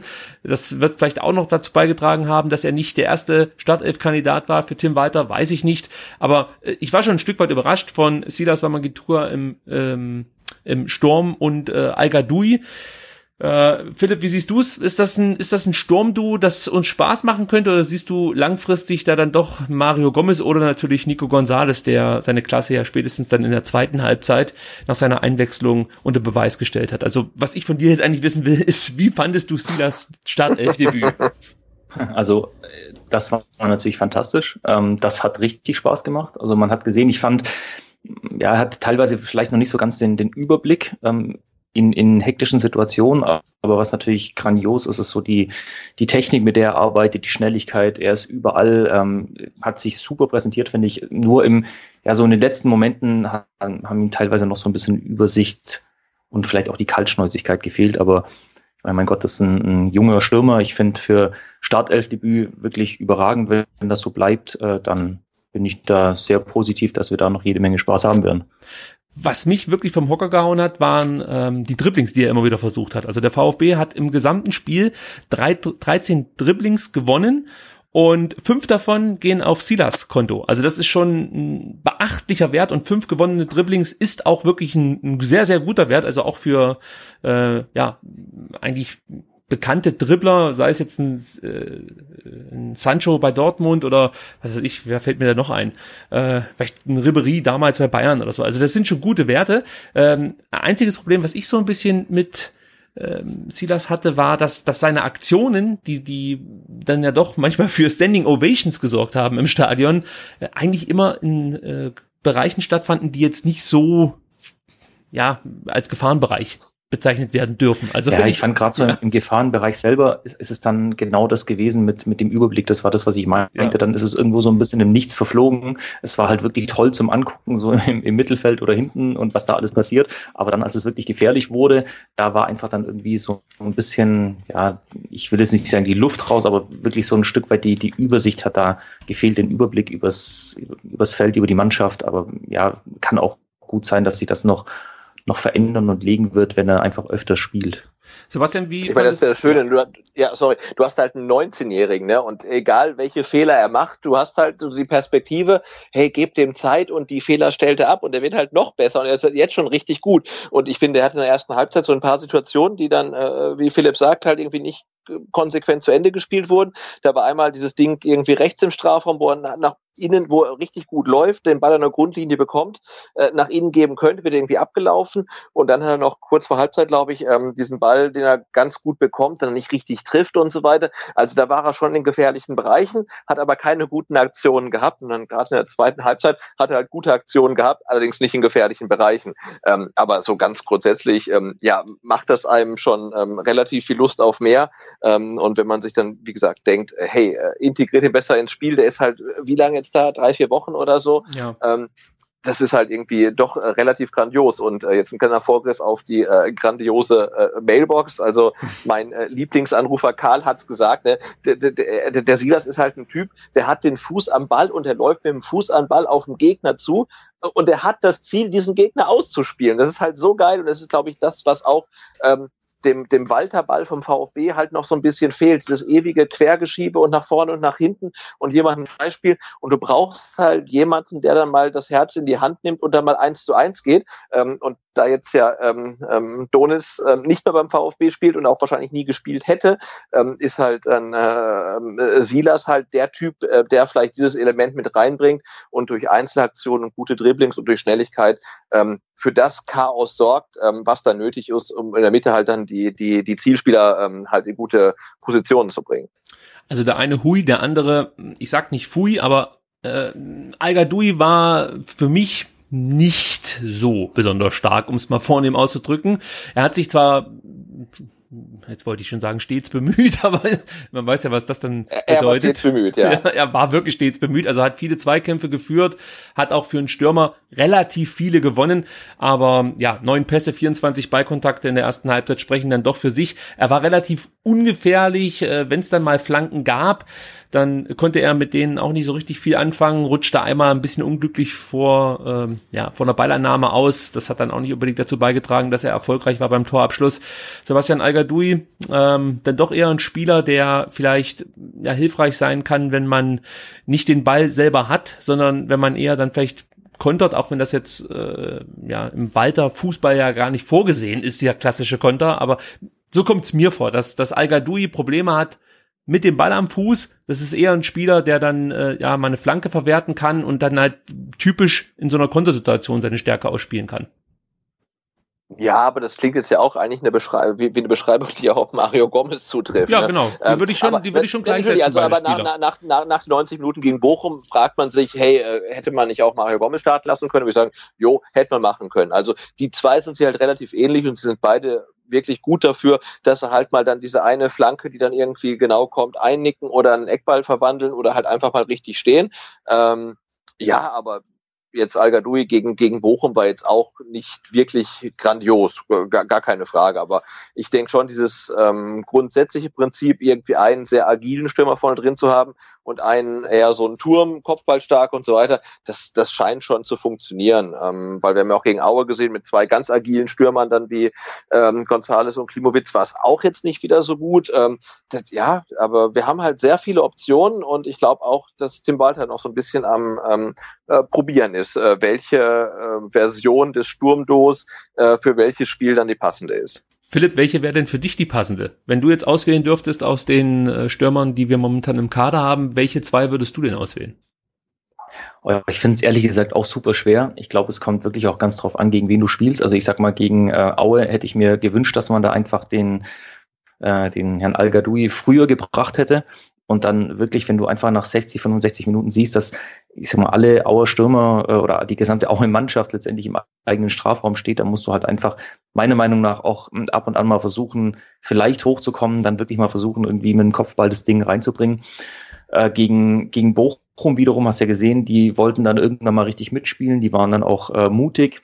Und dann macht es natürlich definitiv Sinn, wenn du vorne wirklich zwei, zwei flinke Stürmer drin hast, die dann vielleicht auch technisch ein bisschen versierter sind, und ich glaube, hat sich ja letztendlich dann auch genau gezeigt und bewahrheitet, äh, dass letztendlich al jetzt im ersten Durchgang nicht so wirklich äh, ja zum Spiel gefunden hat. Und als dann letztendlich äh, der Gonzales noch mit reinkam, hat man gesehen, dass es einfach ja besser vorne wird, weil dann ich glaube einfach sobald die die gegnerische Mannschaft mitspielen will, hast du einfach auch mehr Räume und dann macht das auch wirklich Spaß mit zwei so jungen flinken äh, Jungs da vorne zu spielen.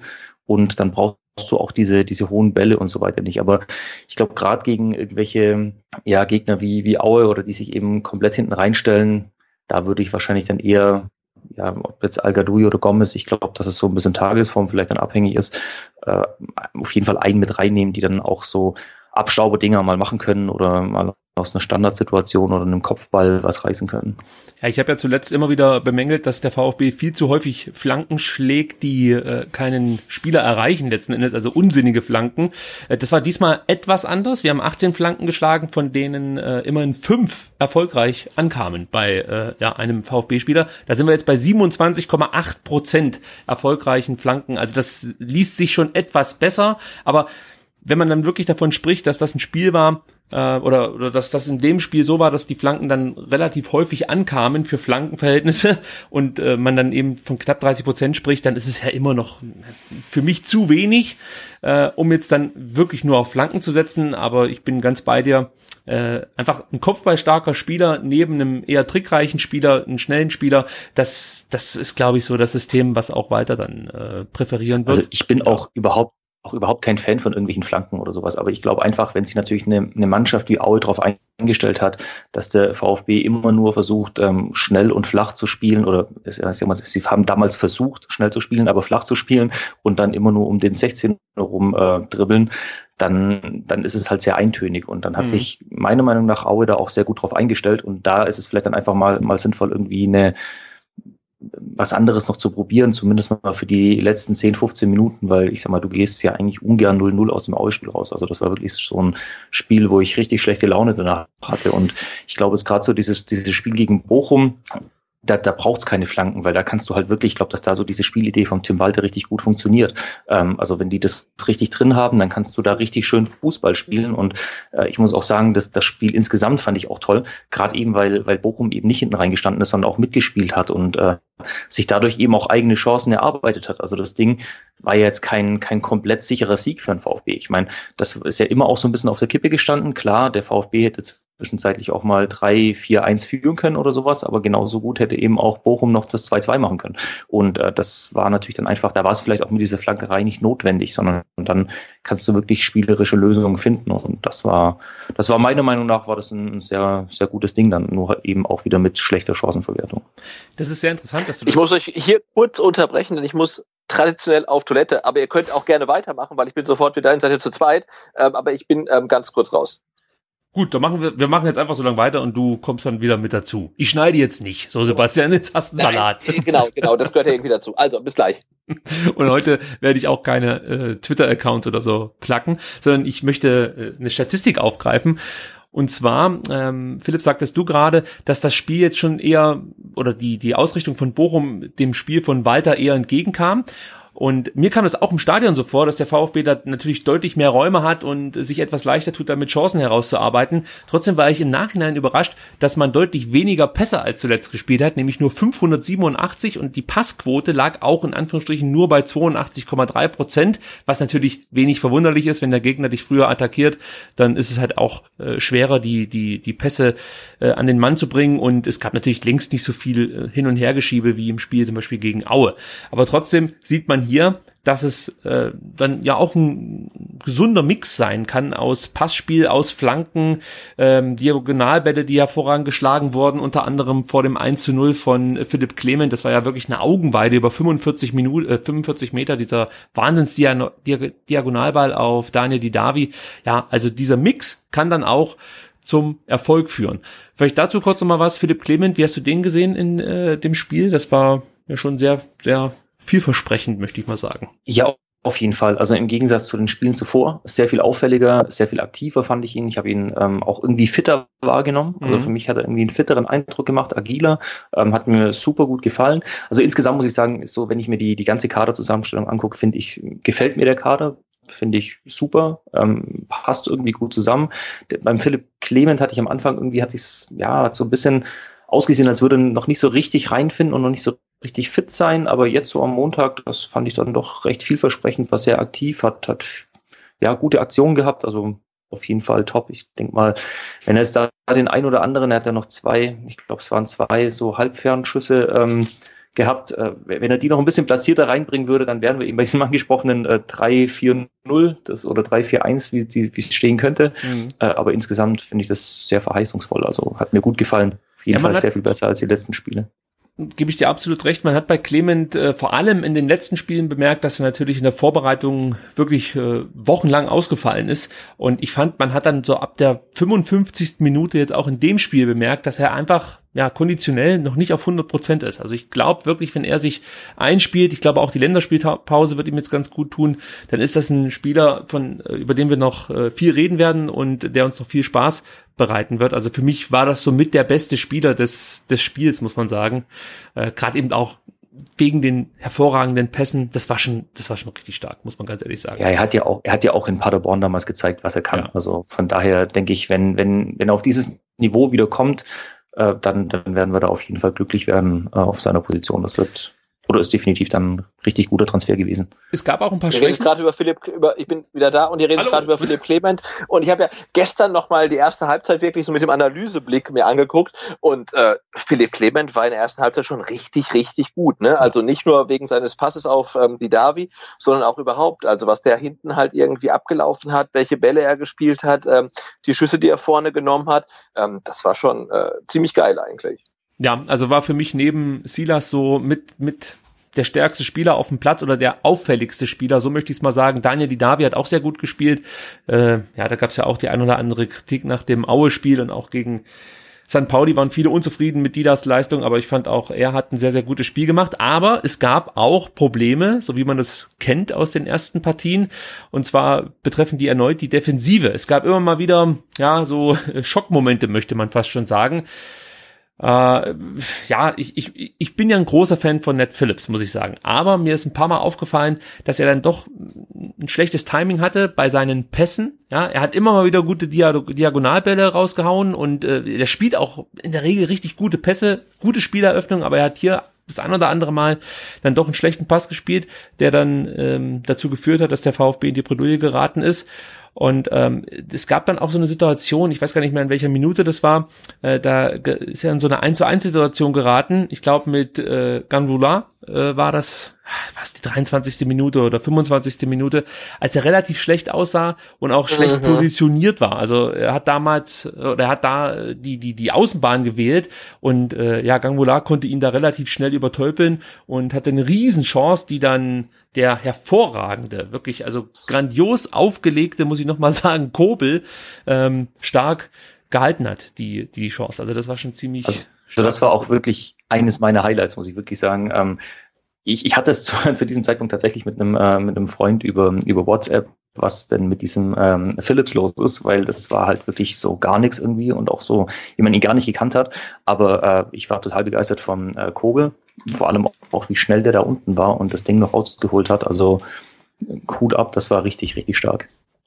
Sebastian, wie Wobei man ja auch über, über, über, genau, also ich habe ähm, Ned Phillips äh, defensiv auch nicht gut gesehen und ich ähm, gestehe mir jetzt einfach mal zu, dass er halt einfach mal ein schlechtes Spiel hat, ne? weil er ist irgendwie als ähm, Innenverteidiger Nummer 13 irgendwie gekommen und es muss jetzt irgendwie Stamm spielen und er macht das halt richtig, richtig gut. Und jetzt hat er halt gegen, gegen Bochum keinen, in der, in der Defensive keinen so glücklichen Auftritt gehabt. Ähm, aber ich möchte noch mal einwerfen, eine Szene in der, oh, ich weiß es gar nicht mehr, 10. Minute, 15, also vor dem ähm, 1-0 ähm, ähm, definitiv, äh, wo es eine relativ große Torchance gibt ähm, und der Schuss kommt von Ned Phillips und die Flanke vorher kam von Holger Bartstuber. Und das fand ich irgendwie total ähm, ähm krass. Also ich glaube, es gab vorher eine VfB-Ecke, deswegen waren die beiden Innenverteidiger vorne ähm, und die Ecke wird verteidigt, aber dann flankt Holger Bartstuber von links in den, in den 16er und Ned Phillips ähm, schließt relativ ähm, gefährlich ab. Und das fand ich irgendwie total bezeichnend, weil dass Holger Bartstuber sich irgendwie in Offensivbemühungen einschaltet, ähm, ist jetzt auch eher exotisch.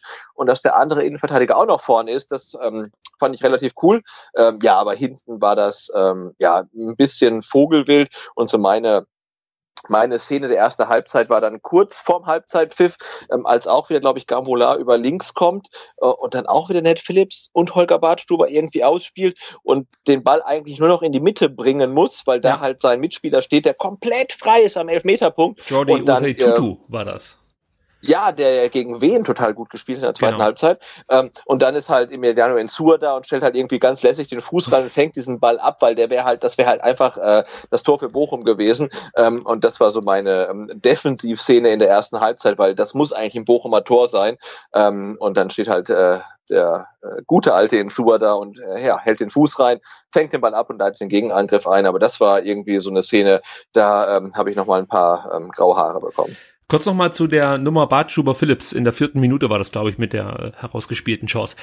Mir ist aufgefallen, dass in den letzten Spielen, vor allem in den letzten beiden Spielen, die Positionswechsel, ja, die uns ja damals fast schon verblüfft haben, als es losging mit der Zweitligasaison, etwas abgenommen haben. Also gerade dieses, äh, der Innenverteidiger taucht plötzlich an der Eckfahne auf, ist ja fast gar nicht mehr da. Und offensiv sind die Verschiebungen auch nicht mehr so häufig, wie ich das zum Beispiel ja im Trainingslager oder bei Trainingsspielen gesehen habe. Äh, glaubst du, Sebastian, dass sich Tim Walter da vielleicht auch so ein bisschen der neuen Situation in Stuttgart angepasst hat? Also ist das, ist das etwas, was er jetzt korrigiert hat, weil die Gegner dann doch defensiver gegen den VfB auftreten, als er das vielleicht dachte? Das ist was, was ich total gerne wissen würde. Ne? Also ähm, passt Tim Walter seinen Walter-Ball an auf den VfB, auf die Gegner, ähm, oder ist das irgendwie nur dem Gegner geschuldet? Weil ich weiß noch, am ersten Spieltag ähm, gegen Hannover äh, hatte ja ähm, hinten auch Kobel irgendwie zig Szenen, wo er den Ball irgendwie kurz gespielt hat und dann zurückbekommen hat, in Bedrängnis war der Stadion, hat geraunt und auch diese Situation, ne, diese klassischen ähm, Walter-Bälle vom Torwart, die sehen wir ja relativ selten und ich weiß auch nicht, ähm, also ha- hat Tim Walter sein Spiel angepasst und gibt es der Mannschaft so weiter? Äh, passt die Mannschaft das selber an? Ist das ein natürlicher Prozess? Ähm, also ich jetzt kurzum, ich weiß es nicht und es wird mich total interessieren. Ähm, aber ich, ich gebe dir recht, also diese, diese krassen Positionswechsel sehen wir nicht mehr und auch beim Spiel von hinten raus ähm, ist es halt nicht mehr so krass wie noch am Anfang. Ähm, aber ja, ganz interessante Frage und ich weiß es nicht.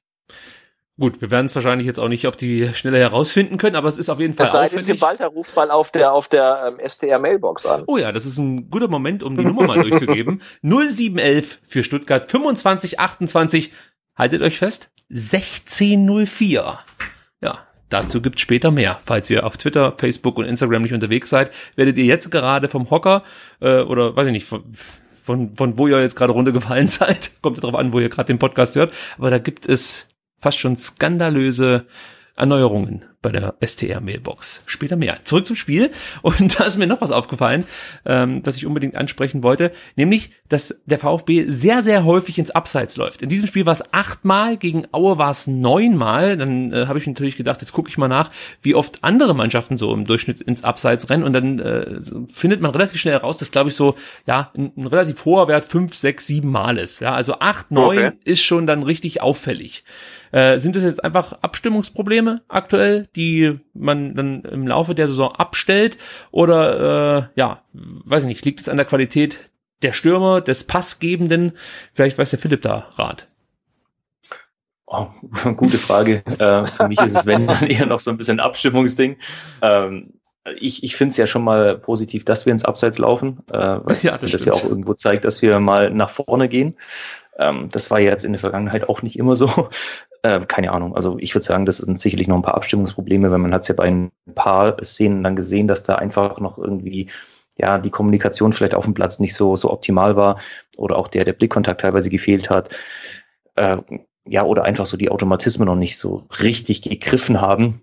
Ähm, ich glaube nicht, dass es an der Qualität der, der Stürmer oder der Passgeber liegt. Also das ist ja insgesamt schon mal sehr positiv, zumal man dann auch sagen muss, äh, ich meine, wir feiern uns ja gerade immer ab, wie viele Pässe wir spielen. Äh, Von daher äh, dürfen da auch mal ein paar nicht so ganz optimal sein, wenn es nach vorne geht und irgendwie auch äh, ja vertikal geht und nicht immer nur in die Horizontale. Von daher, ja, ich glaube, dass es Abstimmungsprobleme sind, die werden sich in der Saison noch geben, hoffe ich. Und dann werden wir da ja Tore sehen. Ich werde nächstes Mal darauf achten, wer die häufigsten Pässe spielt, die dann äh, zu einer Abseitsposition des ja, Passempfängers führen und gleichzeitig werde ich natürlich darauf achten, welcher Spieler am häufigsten im Abseits steht. Also dazu dann übernächste Woche mehr. Obwohl, ich werde mit Sicherheit beim Drei-Ligen-Cup auch diese Statistik weiter beobachten können. Du musst ja noch, noch, noch einen äh, Twitter-Account einrichten, Opta-Ricky. Ja, genau, da werde ich dann die aktuellen Ergebnisse rund um den drei Ligen Cup werde ich alles äh, aufschlüsseln für euch. Da freue ich mich. Laufleistung, Abseitsstellung, Pässe, äh, Passquoten, alles. Gibt es ja. eigentlich noch Tickets? Weiß ich gar nicht. Ich habe nämlich keins. Aber mal gucken. Wann, wann ist denn der Drei-Ligen-Cup eigentlich? Ich glaube hier noch im Urlaub, oder? Das ist jetzt, jetzt eigentlich, am Wochenende, oder? Ja, ja, genau. Aber ich kann nicht. Ich ja, äh, bin leider Gottes äh, ja, verhindert und muss den Drei-Ligen-Cup dann via Twitter mitverfolgen. Ja. Es bricht mir um das Gottes Herz. Willen. Äh, ich ja. möchte noch über äh, Insua sprechen, der nach langer, langer Zeit endlich mal wieder ein Pflichtspiel für den VfB absolvieren durfte. Das letzte Pflichtspiel von Insua, äh, das war oder fand statt am 34. Spieltag der abgelaufenen Bundesliga-Saison auf Schalke. Das heißt, in den Relegationsspielen kam er nicht zum Einsatz und dann war er ja auch verletzt in der Vorbereitung und ähm, ja, Borna Sosa konnte sich erstmal den Platz auf der linken Seite sichern. Ich für meinen Teil fand Insuas Auftritt eher ein bisschen unglücklich. Ich fand ihn nicht jetzt besonders schlecht oder so, aber äh, gerade in der Defensive meiner Meinung nach oft mit Fehlern, wirkte nicht ganz so eingebunden, wie das sonst Sosa äh, war. Es gab in der 84. Minute eine Offensivaktion von ihm, da war er ein bisschen eigensinnig, hätte vielleicht einen Mitspieler anspielen können, dann hätte ja äh, der VfB da das den Sack zumachen können, wie man so schön sagt, das 3-1 schießen können. Also insgesamt war ich mit Insuas Auftritt nicht ganz so zufrieden. Philipp, äh, wie siehst du es? Ist der Kampf auf der linken Seite äh, jetzt spannend oder siehst du Bona Sosa da auch ein Stück weit vorne im Vergleich zu Emiliano Insua? Ja, also ich würde es eigentlich ähnlich sehen wie du. Ich sehe Borna Sosa im Moment einen, Tick vorne. Ähm, ja, technisch versierter, bisschen schneller. Äh, ja, auch irgendwie ein bisschen aktionsschneller. Ich kenne ich kenn den Emiliano noch. Das ist einer von zwei Spielern, die ich noch kenne. Mhm. Äh, er ist eigentlich schon ein ambitionierter Spieler und ist auch schon sehr, sehr verbissen, aber hat jetzt nicht den glücklichsten, den glücklichsten Tag gehabt, äh, sage ich mal. Und ich glaube, dass äh, Borna Sosa da schon noch so ein bisschen Vorteil oder im Vorteil ist aktuell und wieder spielen wird. Da bin ich gespannt, wie das dann in Regensburg aussehen wird. Und Sebastian, an dich die Frage. Ähm, Atakan Karasor wurde von uns schon so ein bisschen angezählt. Du hast ihn sogar auf die Bank gesetzt bei deinem Startelf-Tipp. Äh, man muss jetzt sagen, zu Unrecht, denn das Spiel gegen Bochum war definitiv seine stärkste Pflichtspielpartie bislang für den VfB. Siehst du wahrscheinlich eh nicht. Ja, es war, es war okay, ähm, oh. aber jetzt auch nicht. Es war okay, aber es war auch nicht überragend. Also, wie gesagt, so nach der ersten Halbzeit im Analyseblick muss ich sagen, ähm, ja, das war, das war okay. Ähm, äh, Startelf-Einsatz gerechtfertigt, aber jetzt auch äh, nicht so, dass ich sage, ähm, der muss immer und überall spielen und äh, noch viel mehr und so weiter. Vielleicht ja. bin ich auch einfach kein, ich glaube, ich bin auch ein bisschen voreingenommen äh, wegen dieser ähm, Askasiba-Sache mit dem Trikot und äh, dass der ähm, Karasor ihm den Platz wegnimmt und so weiter. Ich bin da befangen, glaube ich. Ja, ich kann es nachvollziehen. Das ist halt einfach mit deinem Liebling im Kader, äh, der Santi und äh, da musst du natürlich versuchen, jetzt hier über den Podcast auch ein bisschen ja, Stimmung ja, zu absolut, machen. Ihn. Genau, ich, absolut genau, ich mache mach jetzt Stimmung, ja, ja. Ich fand Karasor äh, vor allem in Sachen Ballgewinn richtig stark. Überhaupt die ganze Mannschaft äh, hat da brilliert, möchte ich fast schon sagen. Es gab auch noch eine Statistik, die ich äh, erwähnenswert finde, und zwar haben wir 78 Prozent der Tacklings gewonnen.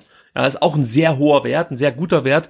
Also ähm, deutet auch darauf hin, dass die Mannschaft gut im Saft steht, wenn man so sagen kann. Also einfach, äh, äh, ja, wie soll man, ja, ich denke mal, so kann man stehen lassen. Da kann sich jeder was drunter vorstellen.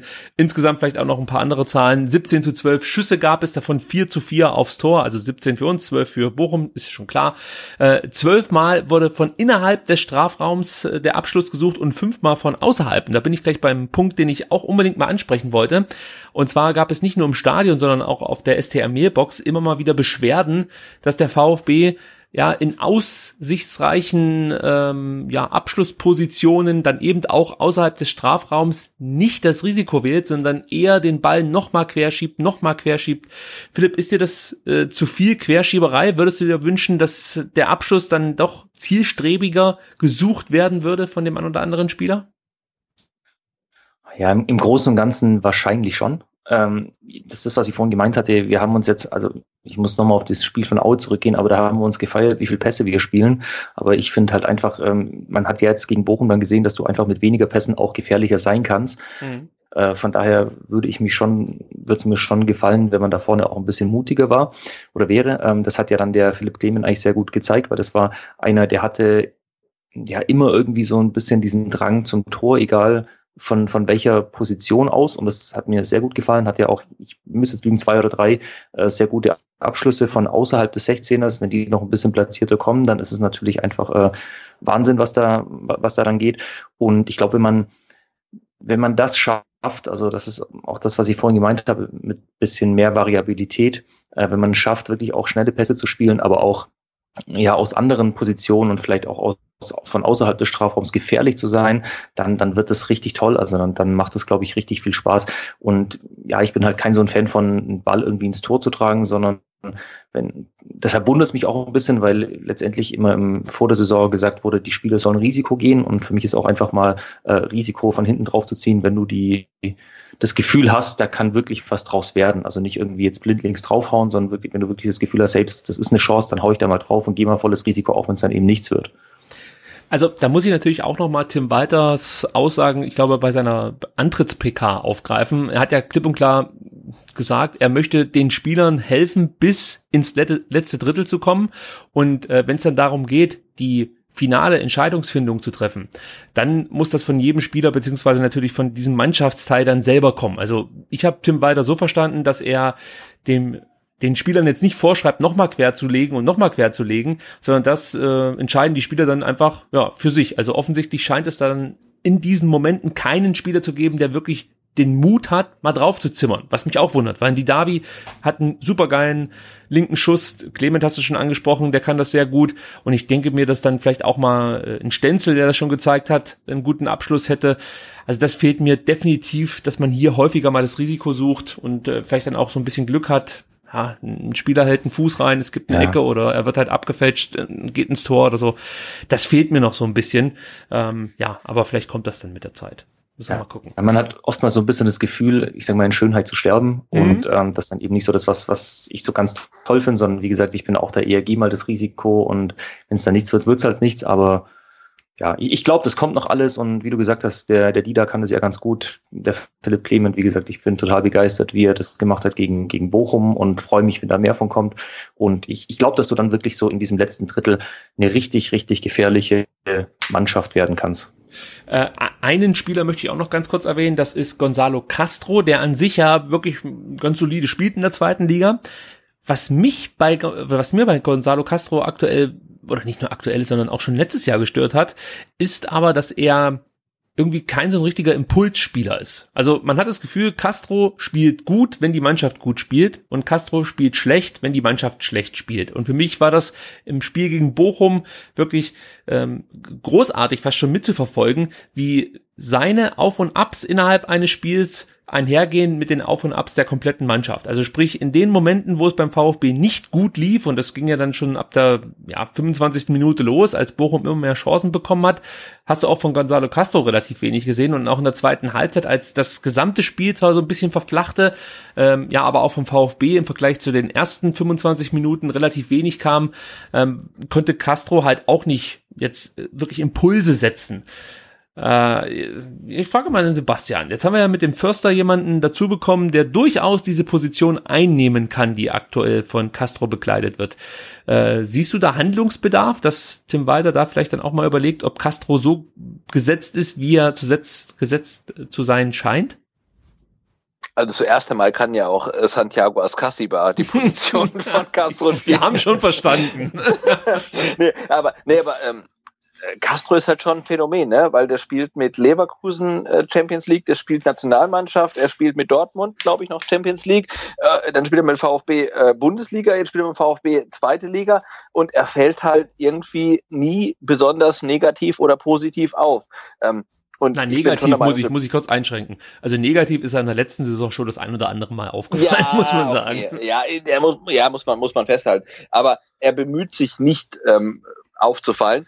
Ähm, und ja, vielleicht haben wir da auch in unserem riesigen Kader dann vielleicht einen Spieler, der auf der Position halt dann doch irgendwie den Drang hat, positiv aufzufallen. Zum Beispiel ähm, Santiago Ascasiba oder irgendjemand anders. Also, nee, aber da hast du natürlich schon recht. Also einen ähm, Spieler ähm, wie Gonzalo Castro müsste ja einen anderen Anspruch an, äh, Anspruch an äh, haben zumindest in der zweiten Liga. Also er ist ein Champions League-Spieler, Nationalspieler und er schwimmt halt irgendwie immer so mit. Und das ist ähm, auch nach meinem Dafürhalten vielleicht ein bisschen zu wenig. Ja, also ich sehe es auf jeden Fall so, dass es zu wenig ist. Er ist zum einen nicht der schnellste, okay, daran werden wir jetzt kurzfristig nichts mehr ändern können. Das ist letzten Endes so. Er spielt natürlich einen hervorragenden Pass und hat eine tolle Übersicht und so, das funktioniert schon relativ gut. Aber ja, ich würde mir von so einem Spieler halt in, in diesen wichtigen Momenten, die wir jetzt ja auch gegen Bochum zu überstehen hatten, ja, würde ich mir dann ein bisschen mehr Impuls wünschen. Ja, also Dida ist auch nicht der Spieler, der dann da wirklich ein Zeichen setzen kann durch besondere Aktionen. Also theoretisch könnte er es, aber er hat es schon lange nicht mehr getan. Also es sind diese, diese Aktionen, wo du wirklich mit der Zunge schnallst, die sind dann doch zu wenig. Natürlich, wie er den Ball verarbeitet nach Clemens Zuspiel ist schon herausragend, aber ihr wisst, was ich meine. Einfach so ein, so ein Silas-Moment im 16er. Den würde ich mir wünschen, eben von Didavi und äh, von Castro würde ich mir auch noch ein bisschen mehr erhoffen. Also da ist schon noch Steigerungspotenzial da oder beziehungsweise ist es einfach noch Luft nach oben. So möchte ich es fast äh, abschließend hier bewerten. Eins will ich ja, dann, vor allem musst du ja, wenn ich kurz eingrätschen darf, du, du musst ja auch schon so ein bisschen fragen nach der Hierarchie in der Mannschaft. Ne? Also jetzt ähm, spulen wir mal irgendwie 20 Spieltage vor und es geht halt ähm, hoffentlich um Aufstiegskampf und du bist vielleicht dann irgendwie nur Dritter oder Vierter oder doch Zweiter. Also wer führt die Mannschaft? Ne? Also Kempf, okay, ist aktuell verletzt, ähm, aber ähm, Gomez sitzt auf der Bank. Ähm, also wer ist halt auf dem Platz? Und, und gibt das Kommando. Ne? Du hast halt die Davi und du denkst, ah, ist er also ein richtiger Führungsspieler? Hm, weiß man nicht. Ähm, du hast halt Castro, hm, weiß man auch nicht. Dann hast du hinten halt äh, äh Bartstuber, der äh, ist sicherlich meinungsstark, ähm, aber das fehlt mir noch so ein bisschen. Also ähm, wie so abseits vom Sportlichen auf die 90 Minuten bezogen, so ähm, die Hierarchie in der Mannschaft ist. Also wer gibt da das Kommando? Äh, und eigentlich müssten, sollten Leute wie die Davi und Castro, die derzeit gesetzt sind, da vorangehen. Ähm, aber das sehe ich halt ähm, aktuell auch noch nicht so. Und ähm, da bin ich echt gespannt, wie sich das so über die Saison entwickelt. Also wer da der Opinion Leader ist im Team. Philipp, wie siehst du es? Du hast ja Daniel Didavi auch kennenlernen dürfen. Ist das jemand, der Verantwortung übernehmen kann auf dem Platz, der ein Leader sein kann? Und ähm, ja, anschließend die Frage dann noch, die Sebastian aufgegriffen hat. Äh, wer, wer sind denn die Leader neben dem Kapitän Marc Oliver Kempf im Team?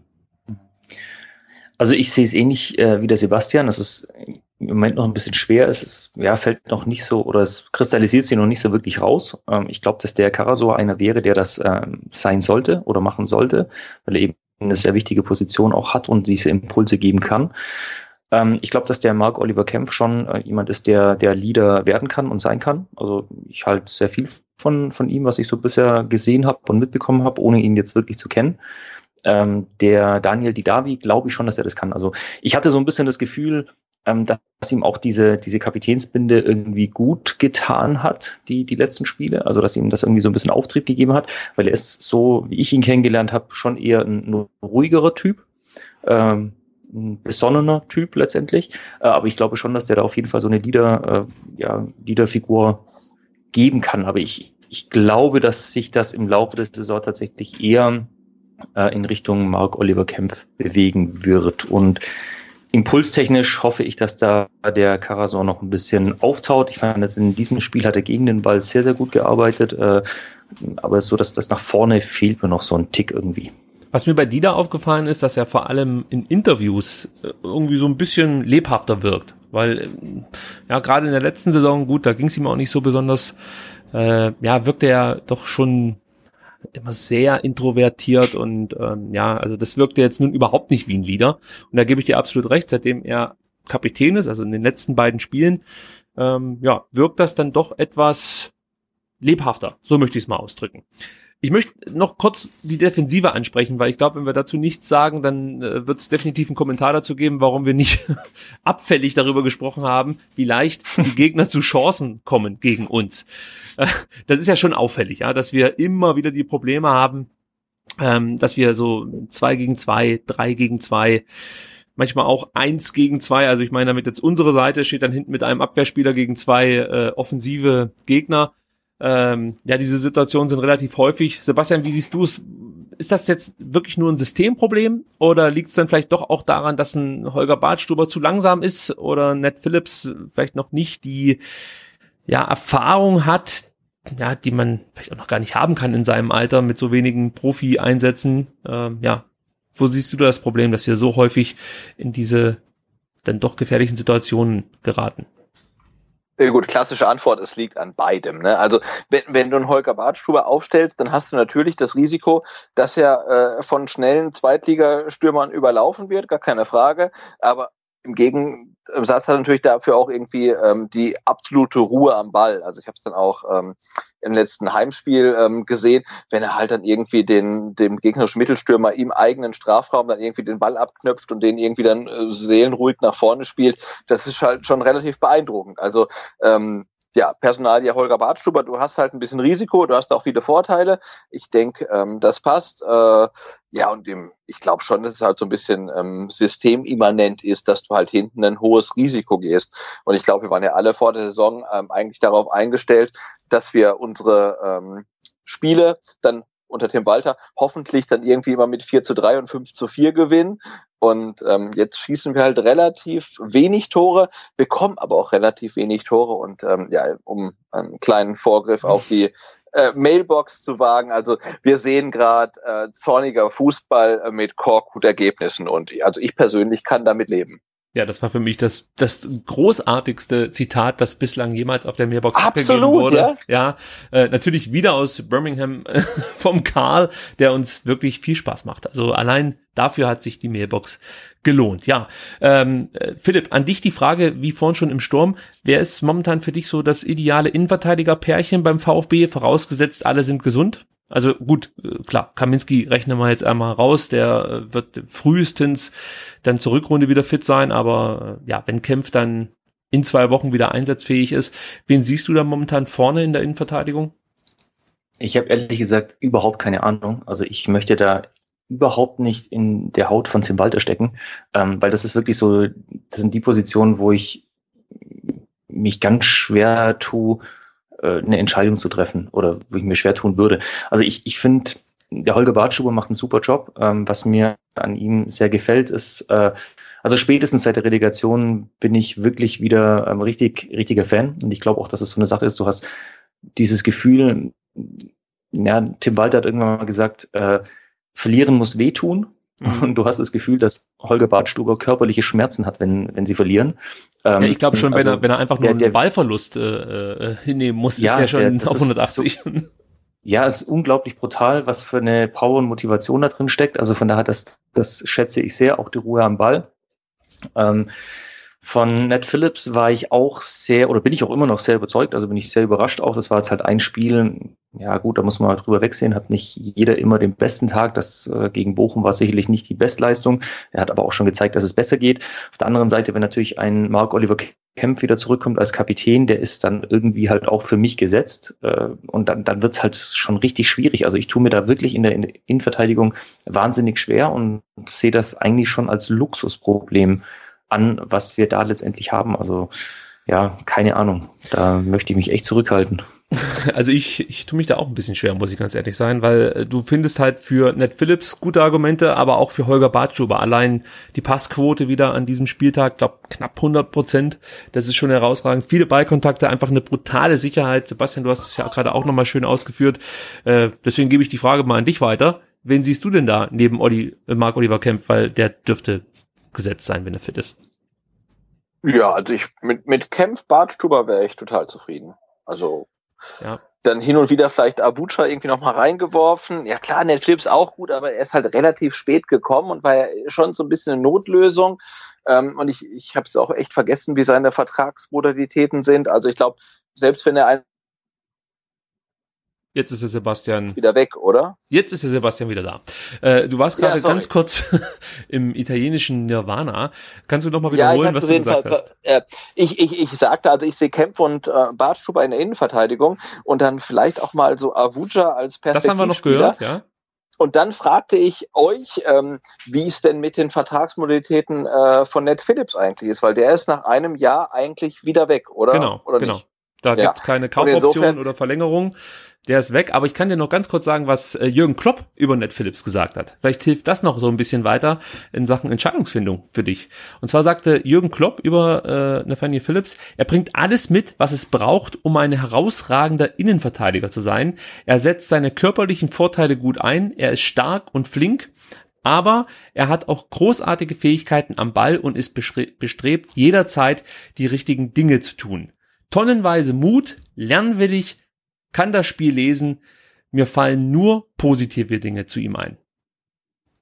Das ja, aber das ist ja wieder das Ding. Aber äh, genau, klingt, klingt super, aber trotzdem, er ist halt im nächsten Jahr dann wieder weg, äh, während wir einen Abuja noch haben. Und dann würde ich sagen, hey, dann äh, zieh den irgendwie hoch, dass der halt irgendwie ähm, the next Holger Bartstuber ist und äh, nicht Ned Phillips. Also der ist gut, den in der Hinterhand zu haben, aber langfristig perspektivisch bringt er uns ja nicht weiter, wenn er dann eh wieder ja. weg ist. Das ist eine interessante Diskussion, das stimmt. Ich wollte jetzt eigentlich mit dem Klopp-Zitat dir eine Brücke bauen, dass du sagst, okay, der braucht halt einfach Minuten, um äh, diese... Nee, nee, nee, nee, nee, nee. Ich erinnere mich ähm, an, äh, hieß er Antonio? Ähm, ähm, Rüdiger? Nicht, also, nein, Makeda kam von Manchester United auf Leihbasis und dann äh, war der verpflichtet auf Leihbasis für eine Rückrunde und dann ist immer, der braucht noch Zeit, nee, der muss noch trainieren, der braucht noch Zeit. Und dann war die Saison rum. Ich glaube, er hat so gut wie nie gespielt und dann war er wieder weg. Ne? Also das ist halt irgendwie, so eine Saison ist wahnsinnig kurz.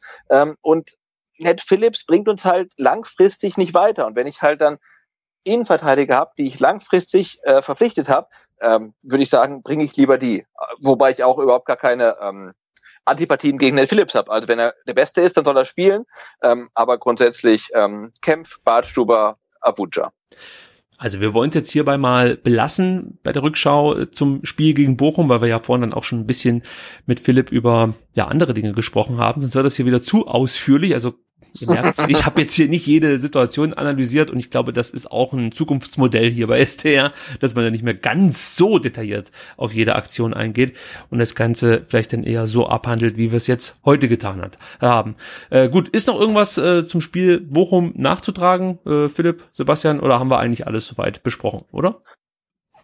Mm, ja, ich denke, das, das war alles gut. So.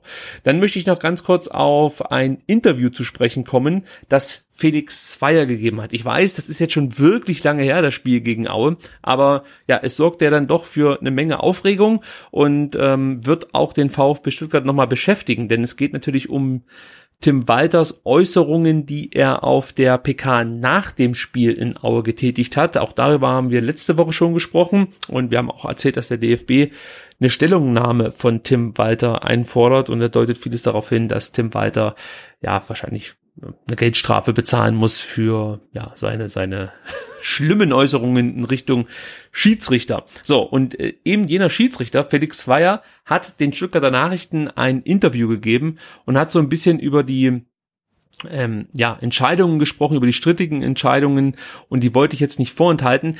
Äh, ist, ist geht mal damit los. Also ich werde jetzt einfach ein paar Zitate vorlesen und wir können dann so ein bisschen darüber sprechen, ähm, wie sich Felix Zweier zu äh, Tim Walters Äußerungen, PK-Äußerungen wiederum geäußert hat. Er meinte, ich habe in diesem Geschäft schon ganz andere Dinge erlebt. Ich bin nicht nachtragend, sagt Felix Zweier zur Äußerung von äh, Tim Walter. Allerdings wünschen wir Schiedsrichter uns, dass ein Trainer den ein oder anderen Vorgang eines Spiels spätestens mit etwas Abstand objektiver bewertet. Jeder Spieler und Trainer soll seine Individualität ausleben können. Was mir aber wichtig ist, ist, dass man mehr Verständnis für die jeweilige Aufgabe entgegenbringt. Ja, das lasse ich jetzt einfach mal so stehen. Also Herr Zweier ist nicht nachtragend, da sind wir aber alle froh.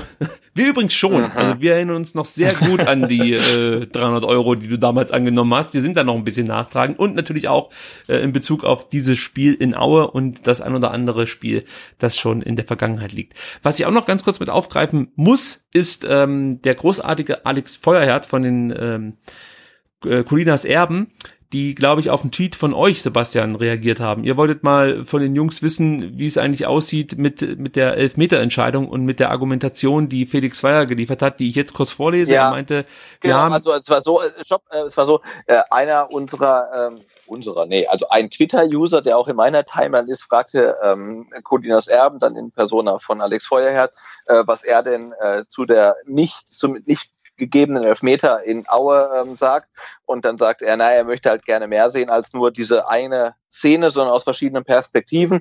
Und ähm, ich habe mir dann die Mühe gemacht und habe es ihm dann, ähm, das darf ich wahrscheinlich gar nicht sagen, weil dann werde ich irgendwie angeklagt wegen ähm, Du warst es ja auch gar nicht. Man weiß es nicht. Irgendjemand hat mit dem irgendjemand hat, irgendjemand, ja. ir- irgendjemand hat, ja. hat dann, äh, also irgendjemand ähm, in unserem hundertköpfigen Team hat dann ähm, die Szene aus VfB TV irgendwie rausgeschnitten in allen möglichen Perspektiven, hat's ähm, dem Alex Feuerherd ähm, geschickt und ähm, der hat sich dann äh, so geäußert, wie du jetzt äußern möchtest. Okay, also er äh, meinte folgendes, Risuto, das war der Spieler, der das vermeintliche Foul begonnen, äh, begangen hat, kommt einen Tick zu spät und trifft deshalb nicht den Ball, sondern Gonzales deutlich am Fuß. Soweit hat ja eigentlich auch jeder mitverfolgen können. Aus meiner Sicht, sagt Alex, ein strafwürdiger Einsatz und ein Fall für eine Review-Empfehlung. Zweier sagte, für ihn sei die Sache nicht klar und nicht eindeutig genug gewesen. Das hätte ich verstehen können, wenn es nur um den Kontakt im Oberschenkelbereich gegangen wäre. Das Fußvergehen scheint mir jedoch deutlich und auch ursächlich für Gonzales Sturz. Also relativ klare Positionierung von Alex Feuerhardt. Man muss dazu sagen, das ist jetzt nicht irgendwie nur ein Twitter-User, der sich überlegt hat, mal Schiedsrichterentscheidungen zu kommentieren, sondern Alex Feuerhardt ist selber Schiedsrichter bzw. war Schiedsrichter und äh, ist, glaube ich, jetzt ausbildend tätig, wenn ich das richtig äh, nachvollziehen, nachvollzogen habe, oder? Weißt du das Äh, genau? das, das kann ich jetzt nicht, Ja. nicht, nicht beantworten. Ich kann nur sagen, dass der ähm, Alex ein sehr netter Typ ist und das, was er sagt, ist auf jeden Fall richtig. Das ist richtig und dass er ein netter Typ ist, reicht auch aus, um ihn hier äh, Glauben, äh, Absolut. Glauben zu, zu äh, Glauben schenken zu dürfen. So, äh, Felix Weyer hat sich zu der Elfer-Situation ja auch geäußert. Äh, Alex hat das schon so ein bisschen angedeutet. Ich möchte das Zitat trotzdem noch kurz vorlesen. Wir haben hier einen frei springenden Ball und zwei Spieler, die in absolut fußballtypischer Weise versuchen, diesen zu erreichen. Dabei bin ich nicht, äh, da, Moment, jetzt bin ich in der Zeile verrutscht, jetzt bin ich wieder da. Dabei bin ich nach wie vor der Meinung, dass auch beide Spieler an den Ball kommen. Das ist schon eine sehr exklusive Meinung, Herr Zweier. Danach erfolgt ein Kontakt, der aus meiner Sicht aber nicht übermäßig hart ist. Ja, schaut euch die Szene nochmal an und bewertet selber. Äh, so, also das ist letzten Endes die, die Entscheidung, um auf Strafstoß zu entscheiden, bedarf es da mehr Eindeutigkeit, sagt er noch, weil dies in sehr gravierend, weil dies ein sehr gravierender Eingriff ins Spielgeschehen ist. Ja. Die Klarheit. Natürlich ist ein Elfer ein, gravierendes Eingreifen ins Spielgeschehen, ähm, aber man, man müsste sich die Szene ja wirklich mal so Frame by Frame angucken. Und ich glaube, dass ähm, ähm, nachträgliche Angerempel vom Auer Verteidiger gegen Gonzales ist auch wirklich kein Elfmeter. Aber vorher gibt's halt einfach den Tritt Richtung Knie und das ist halt ein klarer Elfmeter. Ne? Und ich ver- verstehe halt nicht, und selbst wenn halt der Herr Zweier sagt, für mich ist es kein Elfer, dann müssen doch die Hansel in Köln irgendwie sagen, äh, äh, ja doch, Moment, äh, also guck's dir mal an. Ne? Da- Und wenn dann immer noch sagt, es war keine, äh, also Da sagt Schwierig. der Zweier über den Video Assistant Reverie, äh, Herr Kempter, der da im Kölner Keller saß, er hat ein, einen, einen ausgezeichneten Job gemacht, weil er genau das getan hat, was von einem Video Assistant erwartet wird. Ja, das ist das Zitat. Er hat einen ausgezeichneten Mhm. Job gemacht, weil er genau das getan hat. Also es wurde, glaube ich, danach auch überliefert, dass äh, Herr Kempter sehr wohl kurz Kontakt aufgenommen habe zum Herrn Zweier und sich beide einig waren, dass das alles okay ist soweit. Und man da Genau, nicht und das, nochmal und, das, prüfen muss. und das fehlt mir halt ganz grundsätzlich jetzt beim Videobeweis. Also in der, jetzt mal konkret in der Szene möchte ich ja, wenn ich es im Fernsehen sehe und auch wenn ich im Stadion ähm, sitze, möchte ich wissen, sagt der Videoschiedsrichter, Zweier guckst dir an und der Zweier sagt, nee, mache ich nicht. Ähm, oder sagt der VAR gar nichts. Also, und diese Transparenz, die fehlt halt völlig. Jetzt mal ganz unabhängig davon, dass die Entscheidung scheiße für den VfB war. Ähm, aber ich weiß nach wie vor nicht, ähm, wie die Entscheidungsfindung gelaufen ist. Ich weiß nach wie vor nicht, hat sich Köln gemeldet? Haben die sich nicht gemeldet? Hat der Zweier gesagt, okay, ihr meldet euch, ich sehe es anders. Ne? Und das wissen wir nach wie vor nicht. Und das finde ich halt total schrecklich. Also, wenn du den VAR machst, dann musst du ihn halt wirklich transparent machen und nicht nur für die Leute äh, vom Fernseher, sondern auch für die Leute im Stadion, was nach wie vor nicht funktioniert. Ähm, aber so, wie es aktuell abläuft, ist es halt nach wie vor einfach völlig indiskutabel. Für mich jedenfalls. Philipp, Frage an dich. Wie bist du bislang zufrieden mit äh, ja, die, die Einführung des Video Assistant Referees? Bist du Befürworter Ja, oder also- findest du es eher schwierig? Ich bin grundsätzlich ein Befürworter. Ich finde es gut. Ähm, ich sehe es aber wie der Sebastian. Es muss sehr viel transparenter sein. Ich ähm, finde vor allem auch, dass sich auch ein Schiedsrichter eine Kritik Kritik ausgesetzt äh, oder einer Kritik ausgesetzt sein darf. Also spätestens seit dieser Saison, wenn der Schiedsrichter gelbe Karten an einen Trainer verteilen darf, muss es auch möglich sein, in irgendeiner Weise nachzuvollziehen, was der Schiedsrichter tut. Ähm, und für mich war das ein ganz klarer Elfmeter. Ich würde mal jetzt sagen, okay, vielleicht hat der Herr Zweier das auf dem Platz nicht gesehen. Das, ich weiß nicht, wie hier gestanden ist, keine Ahnung. Das mag alles äh, schön und gut sein. Spätestens im Videokeller äh, muss das gesehen werden. Also ich sehe es auch so, diese Geschichte mit der Hüfte, okay, das sind beide irgendwo in, einer gewiss, in gewisser Weise ineinander reingesprungen, ähm, aber der, der Kontakt zuvor war einfach das Problem. Und dann finde ich es einfach nur sehr schwach, wenn man dann als Schiedsrichter oder auch als, ja, oder jetzt in dem Fall nur als Schiedsrichter im Nachhinein hinsteht und nicht auch mal sagen kann, okay, ähm, das, da haben wir einfach, einfach Blödsinn gemacht, das war einfach doof und ähm, dass man da nicht auch mal zu, zu Fehlern stehen kann, weil irgendwo erwartet man das immer auch von Trainern, dass sich jetzt keine Ahnung Tim Walter rechtfertigt und entschuldigt für irgend so dämliche Bemerkung, ähm, aber dann, dann muss doch auch irgendwo, keine Ahnung, das für, für Schiedsrichter auch gelten. Also ich finde es äußerst unglücklich, für mich war es ein klarer Elfmeter. Ich denke mal, wenn das kein Elfmeter war, was dann? Und wenn das Köln nicht sieht, dann zweifle ich das Ganze halt irgendwo auch an. Und wenn dann eben auch noch gleichzeitig überhaupt keine Transparenz da ist für, für die Zuschauer, ja, dann, dann ist es für mich reine Willkür. Und man hat es ja auch gesehen, überhaupt an diesem Spieltag, auch in der Bundesliga, äh, Schalke, da ging es ja, ging's ja ähnlich. Also das, das tut mir da wirklich leid, das kann, das kann ich ja nicht mehr nachvollziehen. Ja, also da ist auf jeden Fall noch eine Menge Luft nach oben, um hier nochmal ja, einen Satz aufzugreifen, den ich vorhin schon mal verwendet habe, aber es ist halt leider Gottes so. Es gibt natürlich dann auch noch die Szene mit der gelb-roten Karte für Borna Sosa, die äh, Felix Weyer ja äh, nachträglich nochmal angeschaut hat und äh, dann auch zu einer anderen Bewertung kam und zwar meinte er, man muss sie nicht zwingend geben. So, jetzt habe ich mir überlegt, äh, also ihr könnt euch ja noch an die Situation erinnern von Borna Sosa. Da ist es ja schon so gewesen, dass es einen Kontakt gab. Es war eine Schwalbe, sind wir, sind wir denke ich mal, alle einer Meinung, oder äh, Philipp? Dich habe ich dazu natürlich noch nicht befragt. Zu 100 Prozent. Also, okay. Aber es gab die Berührung. Karte aus Dummheit. Ja. Kann, kann man, kann ich auch mitgehen, ja. Also wenn du gelb hast, dann äh, hör auf mit so einem Mist. Vor allem, wenn die Situation, die ja entstehen würde, wenn du einfach weiterläufst, äh, deutlich vielversprechender ist, als ja, äh, einfach jetzt hier eine Schwalbe zu versuchen. Aber auch was ich zu sprechen kommen wollte, was ich mir überlegt habe, was wäre denn eigentlich gewesen, wenn der Video Assistant Referee der Meinung gewesen wäre, ey, schau's dir nochmal an und der Zweier sagt dann, ja, okay, es gibt den Kontakt am Knie, es muss dann doch einen Elfmeter geben. Ähm, dann hätte man Borna Sosa trotzdem vom Platz stellen müssen, weil man darf ja diese gelb-rote Karte nicht nachträglich durch einen Video Assistant Referee aberkennen. Da habe ich mir überlegt, das ist doch ein Fehler im System. Oder habe ich da was missverstanden? Weil du darfst ja gelbe Karten nicht zurücknehmen und die dürfen auch nicht vom, ähm, ja, vom, vom äh, Video Assistant Referee nachträglich zur Überprüfung gestellt werden. Das heißt, hätte es tatsächlich jetzt einen Elfmeter gegeben, wenn man ja, zur Erkenntnis kommt, es ist dann doch ein äh, richtiges Foul, das wäre ja möglich gewesen, hätte der VfB Elfmeter bekommen und Borna Sosa wäre trotzdem vom Platz geflogen.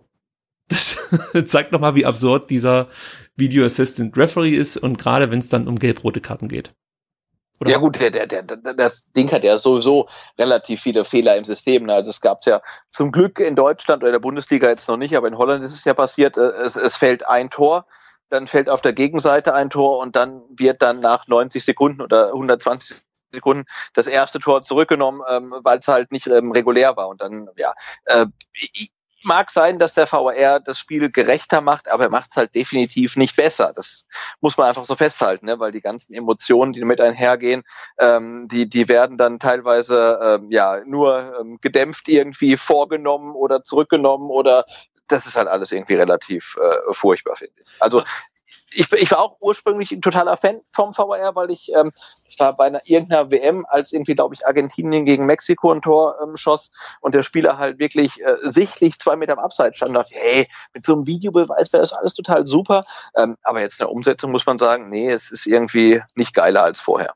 Ich, ich glaube einfach, dass die, die Regeln vielleicht ein bisschen zu schwammig sind. Also so Aussagen wie, ja, klare Fehlentscheidung, das, das ist halt nichts Greifbares. Also ich finde einfach, wenn der, wenn der Videoschiedsrichter eingreift, dann muss das Ding gelten und äh, dann, dann ist irgendwie gut. Oder man muss halt grundsätzlich einfach sagen, der Videoschiedsrichter schickt den Schiedsrichter grundsätzlich einfach nur äh, an irgendwelche Bildschirme oder der, der, die, die Schiedsrichter schauen sich grundsätzlich strittige Szenen nochmal am Bildschirm an. Was natürlich das den Spielfluss wieder komplett kaputt macht. Das ist dann natürlich der andere Nachteil. Aber so wie es jetzt ist, ich weiß auch nicht, also da kann ich relativ wenig mit anfangen. Das ist übrigens äh, auch das Hauptproblem beim Fußball. Du hast halt äh, beim Fußball eigentlich keine Unterbrechungen. So. Und bei allen anderen Sportarten hast du, also bei allen anderen Sportarten, wo es eben diese, diese Videoschiedsrichter gibt, hast du die ja in der Regel. Also sprich jetzt bei der äh, NFL Football, ähm, auch bei der NBA, hast du ja sowieso immer relativ häufig eine Unterbrechung. Deswegen äh, glaube ich, stört das da die Zuschauer gar nicht so sehr, dass dann Videoassistent eingreift und man erstmal abwarten muss, was jetzt entschieden wird. Und beim Fußball wirkt es halt, äh, ja, ganz merkwürdig, also bis heute finde ich, weil du nie so richtig weißt, was passiert. Du wirst halt nicht mitgenommen und äh, zum anderen ist es halt, ja, komplett konträr zu dem, was man eigentlich mit Fußball verbindet, nämlich ein dynamisches, schnelles Spiel, das eigentlich wenig unterbrochen wird. Also da muss ja schon mal was gravierendes passieren, dass da eine längere Pause stattfindet während einem Fußballspiel. Also das, äh, ja, ist, ist irgendwie noch, ja, man fremdelt irgendwie so ein bisschen damit, muss man sagen. Und warum ich übrigens das mit der Gelb-Roten aufgegriffen habe, ähm, hat folgenden Grund. Ich war ja nach dem ersten Spieltag der Meinung, okay, das müssen wir halt einfach so hinnehmen, dass der Avuja da vom Platz fliegt. Du kannst nicht jede gelbe Karte äh, nochmal danach challengen oder kontrollieren. Aber ich finde, man sollte hier vielleicht doch, doch darüber nachdenken, ob man grundsätzlich Platzverweise nochmal überprüft. Egal, ob es jetzt durch eine gelbe zustande kommt, sprich dann eine gelb-rote, oder ob es äh, eben ja, durch eine glattrote zustande kommt. Also ich finde, hier muss dann vielleicht nochmal nachgebessert werden und man muss gelb-rote Karten einfach nochmal überprüfen. Und ich glaube, dann wäre man auch hier zu dem Entschluss gekommen, den Spieler nicht vom Platz zu stellen. Und äh, ja, wir hätten uns zwei Platzverweise in der Saison bereits ersparen können. Das ist ja dann doch auch nochmal ein Faktor, ja, wenn man auf so eine Saison schaut im Nachhinein. Äh, dann ganz kurz nochmal zu Tim Weiter, der ja mit seiner Äußerung über seiner Frau und den äh, schönsten Trikots dann doch in die Schlagzeilen geraten ist und äh, bei jeder Möglichkeit äh, darauf angesprochen wurde. Ich habe so ein bisschen das Gefühl, dass es da vielleicht intern dann nochmal eine Ansage gab in Richtung Tim Walter, dass er das nicht noch weiter ausführen braucht, denn er hat dann äh, nicht zuletzt äh, mit Sky, aber auch bei der Pressekonferenz am Freitag fand die, glaube ich, statt, ähm, ja relativ schnell einen Riegel davor geschoben vor dem Thema, äh, ja, wie er denn jetzt zu dieser Aussage steht. Äh, Sebastian, war das auch dein Eindruck, dass man da vielleicht intern nochmal geregelt hat und Herr Walter dazu, äh, ich würde sagen, motiviert hat, sich da zukünftig zurückzuhalten? Ja, ich glaube schon, da gab es schon vielleicht irgendwie eine Ansage, dass er sich vielleicht nicht mehr ganz so launig ähm, äußern soll. Aber ja, also ich äh, tue mich auch schwer, ähm, der Aussage äh, über seine Frau dann äh, mehr Bedeutung beizumessen, als da vielleicht wirklich dahinter steckt. Ähm, ja, aber ich glaube auch, also direkt nach dem Spiel macht er so eine Aussage, äh, 24 Stunden später formuliert das vermutlich ein bisschen anders. Ähm, aber wir, wir wissen ja alle nicht, äh, ist Fra Frau Walter wirklich bekennende Fußballhasserin, weil dann ist die Aussage komplett aus äh, auf den Punkt. Ähm, wenn sie natürlich totaler Fußballfan ist und irgendwie ähm, heimlich ähm, äh, Texte für Spielverlagerung.de schreibt, dann wäre die Aussage komplett daneben. Wir wissen es nicht. Ähm, aber ja, wie gesagt, ich glaube schon, er wird es mit ein bisschen Abstand anders formulieren. Und wenn das nicht wieder vorkommt, sind wir alle nicht traurig. Ähm, aber es ist jetzt auch wirklich nicht wirklich schlimm gewesen. Und dass Tim Walter Pressekonferenzen äh, ja, nutzen kann, um noch sehr gute Statements zu formulieren, das haben wir dann eben am Freitag hören dürfen. Da hat er sich zu dem Fall Jatta geäußert, der ja Gott sei Dank jetzt dann ja geklärt zu sein scheint. Ähm, ich denke, das brauche ich jetzt nicht nochmal komplett alles aufdröseln, was da genau Diskussionspunkt ist, war, wie auch immer. Ich denke, alle, die hier einen Fußball-Podcast hören, werden auch davon mit oder werden auch äh, im Bilde sein, was äh, zum Thema Jatta von einem fragwürdigen Blatt, so möchte ich es mal ausdrücken, äh, ja, unterstellt wurde. So muss man es ja letzten Endes sagen. Und Tim Walter meinte dann eben bei der Pressekonferenz am Freitag, wenn ein Spiel gespielt ist und der Gegner hat gewonnen, hat er zu Recht gewonnen. Wenn es dann nochmal notwendig, wenn es, wenn ich es dann nochmal notwendig habe, dass ich mir aufgrund irgendeines Umstandes die Punkte ergaunern will, hat das mit Sport nichts zu tun.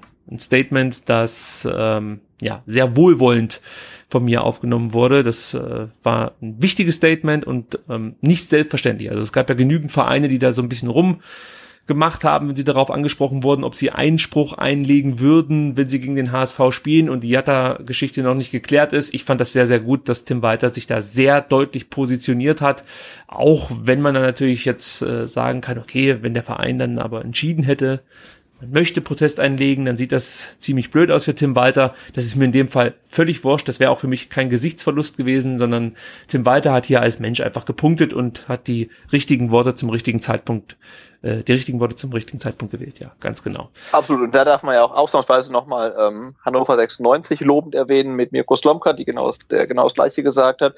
Und auch den FC St. Pauli, der gesagt hat, ähm, wenn es im Derby eine Niederlage gibt, wird kein ähm, äh, Einspruch gegen die Spielwertung eingelegt. Also ja, das ist schon ganz großartig. Und äh, die Vereine, die man jetzt nicht lobend erwähnen kann, die erwähnen wir jetzt auch gar nicht, weil das war irgendwie doch ähm, relativ armselig, weil ich hätte mir dann gewünscht, dass man dann zumindestens äh, vor Spielbeginn sagt, hey, egal wie es ausgeht, wir erheben Einspruch gegen die Spielwertung, aber dann nach einer Niederlage zu sagen, hey, äh, vielleicht war ja der Jatta gar nicht der Jatta, ähm, das ist halt irgendwie, ja, schon relativ schmutzig und armselig und hat mit Sport nichts zu tun, weil der Jatta ähm, spielt so, wie er spielt. Und auch wenn er nicht Jatta heißt und vielleicht ein Jahr älter ist, dann spielt er genauso gut oder schlecht. Ähm, aber dass man dann erst nach einer Niederlage drauf kommt, das ist halt irgendwie sehr, sehr armselig. Ja, Punkt. Mehr kann man dazu nicht sagen. Äh, bringt uns aber jetzt äh, in die Situation, dass wir über die Mailbox ein bisschen sprechen werden. Denn wir sind wieder bei der STR Mailbox. Und Sebastian, da muss ich natürlich erstmal aufklären. Äh, es gab letzte Woche, also möchte ich fast schon sagen, den Super-GAU die Nummer war nicht mehr erreichbar, beziehungsweise wenn man die alte Mailbox-Nummer, die wir natürlich jetzt nicht mehr nennen werden, angerufen hat. Auf gar keinen Fall. Ja, dann ertönte das Besetzzeichen. Das ist natürlich der Tod für jede Mailbox und dementsprechend mussten wir schnell tätig werden. Das Problem, vielleicht kannst du das kurz schildern. Ähm, ja, was war das Problem? Das Problem war, wir haben uns ja überlegt, dass so eine Mailbox eine gute Idee wäre und haben uns dann einen Anbieter gesucht, der so eine Mailbox mit einer 0711 Vorwahl anbietet. Und da wir natürlich Schwaben sind oder zumindest mittlerweile domestizierte Schwaben, haben wir natürlich eine Art Test-Account eingerichtet, der irgendwie 30 Tage lang läuft und nichts kostet, weil wir der Meinung waren, vermutlich ruft eh niemand an. So, und dann riefen ganz, ganz viele Leute an und wir haben uns total gefreut. Und ähm, dann lief dieser Testzeitraum aus und die Mailbox war tot. Ähm, es ertönte das Besetzzeichen. Wir haben natürlich sofort diesen Testaccount auf einen bezahlten Account umgestellt. Ähm, und ähm, die Tücke an der ganzen Sache war, man kann seine Rufnummer, die einem dann zugeteilt wird, nicht mitnehmen. Und ähm, deswegen hatte dann die VfB SDR Mailbox auf einmal ähm, ähm, eine andere Nummer. Ähm, ähm, und ich, aber da wir jetzt zahlen, äh, glaube ich, dass diese Nummer jetzt ähm, für ewig unsere ist, die 1604 ähm, hinten. Ähm, und ihr könnt jetzt ganz fleißig anrufen und ähm, diese technischen Probleme sind jetzt hoffentlich ähm, Geschichte. So sieht's aus. Zückt eure Telefone. Hier kommt die Nummer 0711 für Stuttgart 25 28 16 04. 0711 für Stuttgart 25 28 16 04. Egal wann, egal von wo, egal zu welchem Thema, ihr könnt wirklich jederzeit anrufen, haltet eure Nachrichten möglichst unter zwei Minuten, alles was darüber hinausgeht, ist wirklich schwierig zu schneiden. Ihr müsst jetzt nicht unbedingt die allercoolsten äh, ja, äh, Sprachnachrichten da drauf sprechen. Wir versuchen dann schon, das alles so hinzuschneiden, dass ihr äh, bestmöglich wegkommt, weil ich weiß, das ist dann immer ein bisschen aufregend. Da ruft man jetzt an, muss dann direkt einen klaren Satz formulieren, aber das gelingt mir hier im Podcast auch äußerst selten und trotzdem geht's ganz gut. Also von daher äh, habt da keine Scheu, ruft einfach an. Wir versuchen euch da bestmöglich darzustellen, um das mal so zu sagen. So, und damit ihr euch jetzt davon auch ein Bild machen könnt, wie gut wir euch darstellen, würde ich sagen, ist es jetzt Zeit für die Mailbox Nummer drei, für die Mailbox dieser Woche, für die Mailbox zum Spiel gegen Bochum. Und ich sage dann einfach, äh, ja, los geht's. Hier ist die Mailbox. Hi, ich rufe nur an für die Frauenkurse. Auf euren vielfachen Wunsch endlich die Quotenfrau. Nee, Spaß beiseite. Ich höre euch schon länger zu, auch den anderen VfB-Podcast, lese ganz interessiert den Vertikalpass. Ganz großes Kompliment. Hi Sebastian, hi Vicky. Ich habe gedacht, ich rufe mal an und erfülle euch euren Wunsch nach einer weiblichen Stimme auf der SDR-Mailbox. Es gibt auch noch äh, Damen, die euch zuhören. An der Stelle gehen Grüße raus. Und ähm, schicke ganz liebe Grüße aus Hoffenheim. Ich dachte, ich rufe mal an und repräsentiere sowohl die weibliche als auch die badische äh, Randgruppenhörerschaft. Ich rufe jetzt gerade einfach mal an aus dem Büro um einfach der Erste zu sein, der auf der neuen Mailbox was einspricht. Test, Test. Ändert sich jetzt die Nummer jetzt mal nach dem Spiel? Ich bin im Stadion. Ich wollte eigentlich nur testen, ob es läuft. Ist es nach den, nach den Fehlpässen von den Badstuber, richtet sich das oder was? Es ist 20.30 Uhr, kurz vor dem Anpfiff, VfB Stuttgart Bochum. Jetzt geht's ab. Noch nie hat der VfB in diesem Stadion vor meinen Augen gewonnen. Ich habe eine Bitte an alle VfBler. Egal wie die Jungs auf dem Rasen kicken, hört doch mal mit dem Gepfeife auf. Stuttgart, tu mir diesen einen Scheiß gefallen. Und zwar kack heute nicht und gewinn dieses Scheißspiel. Egal wo ihr hockt, ob Haupttribüne, Kirchetribüne, unter Zirkheimer Kurve oder in der Cannstatter. Push die Jungs in 90 Minuten. Hallo Ricky, hallo Sebastian hier, der Karl aus der wunderschönen Großstadt Birmingham in England, der zweiten Heimat unseres Hammers, Thomas Hitzelsberger, der ja bei Aston Villa voll einschlug. War Mangituka heute von Anfang an eine Augenweise dieser Spieler. Hat mir richtig, richtig gut gefallen. Dann habt ihr das letzte Mal beim VfB sowas wie den Silas Mangituka gesehen. Ich fand Stürmer-Duo González Silas richtig stark. Hoffe, nächstes Spiel wieder genauso. Silas einfach übel starke vertikale Läufe. Ein Spieler, für den Fußball spielen heißt spielen mit dem Ball am Fuß, direkt auf den Gegner zulaufen. Er ist ein guter Junge. Um ihn zu bespielen und dann zu besiegen. Ich mich mal weit aus dem Fenster und prognostiziere, Nicolas González wird der erste Mensch, dem sechs Treffer an der ZDF-Torwand gewinnt. Ja, González macht das Ding übel geil. Ich habe zwei ganz krasse Beschwerden. Der KSC scheiße. Punkt zwei. Gegen eine Mannschaft wie Bochum darf man zu Hause auch mal gerne mehr rauskommen als 2-1 offensiv. Montagsspiele, das ist voll der Scheiß. Ich bin jetzt um 20 vor 1 nach Hause gekommen. So eine Scheiße. Ich fand es richtig unter alle Sau, wie sich manche Bochumer da verhalten haben und den sterbenden Schwan gespielt haben. Finde ich, hätte man da ruhig auch mal eine gelbe Karte zeigen können. Ich verstehe nur nicht, warum wir die Positionswechsel nicht mehr so konsequent durchführen. Wenn wir einmal einfach souverän gewinnen, geht es vielleicht. Auch dieser Zittersieg kann meinen Optimismus nicht dämpfen. Sorry, aber Vorne haben wir mal richtig Dampf gemacht. meine Nerven. Man kann fast sagen, das ist zorniger Fußball mit Korkut-Ergebnissen. Da war zwar schon viel Richtiges dabei, was Stimmung, was Leidenschaft, was Kampf und was Einsatz angeht.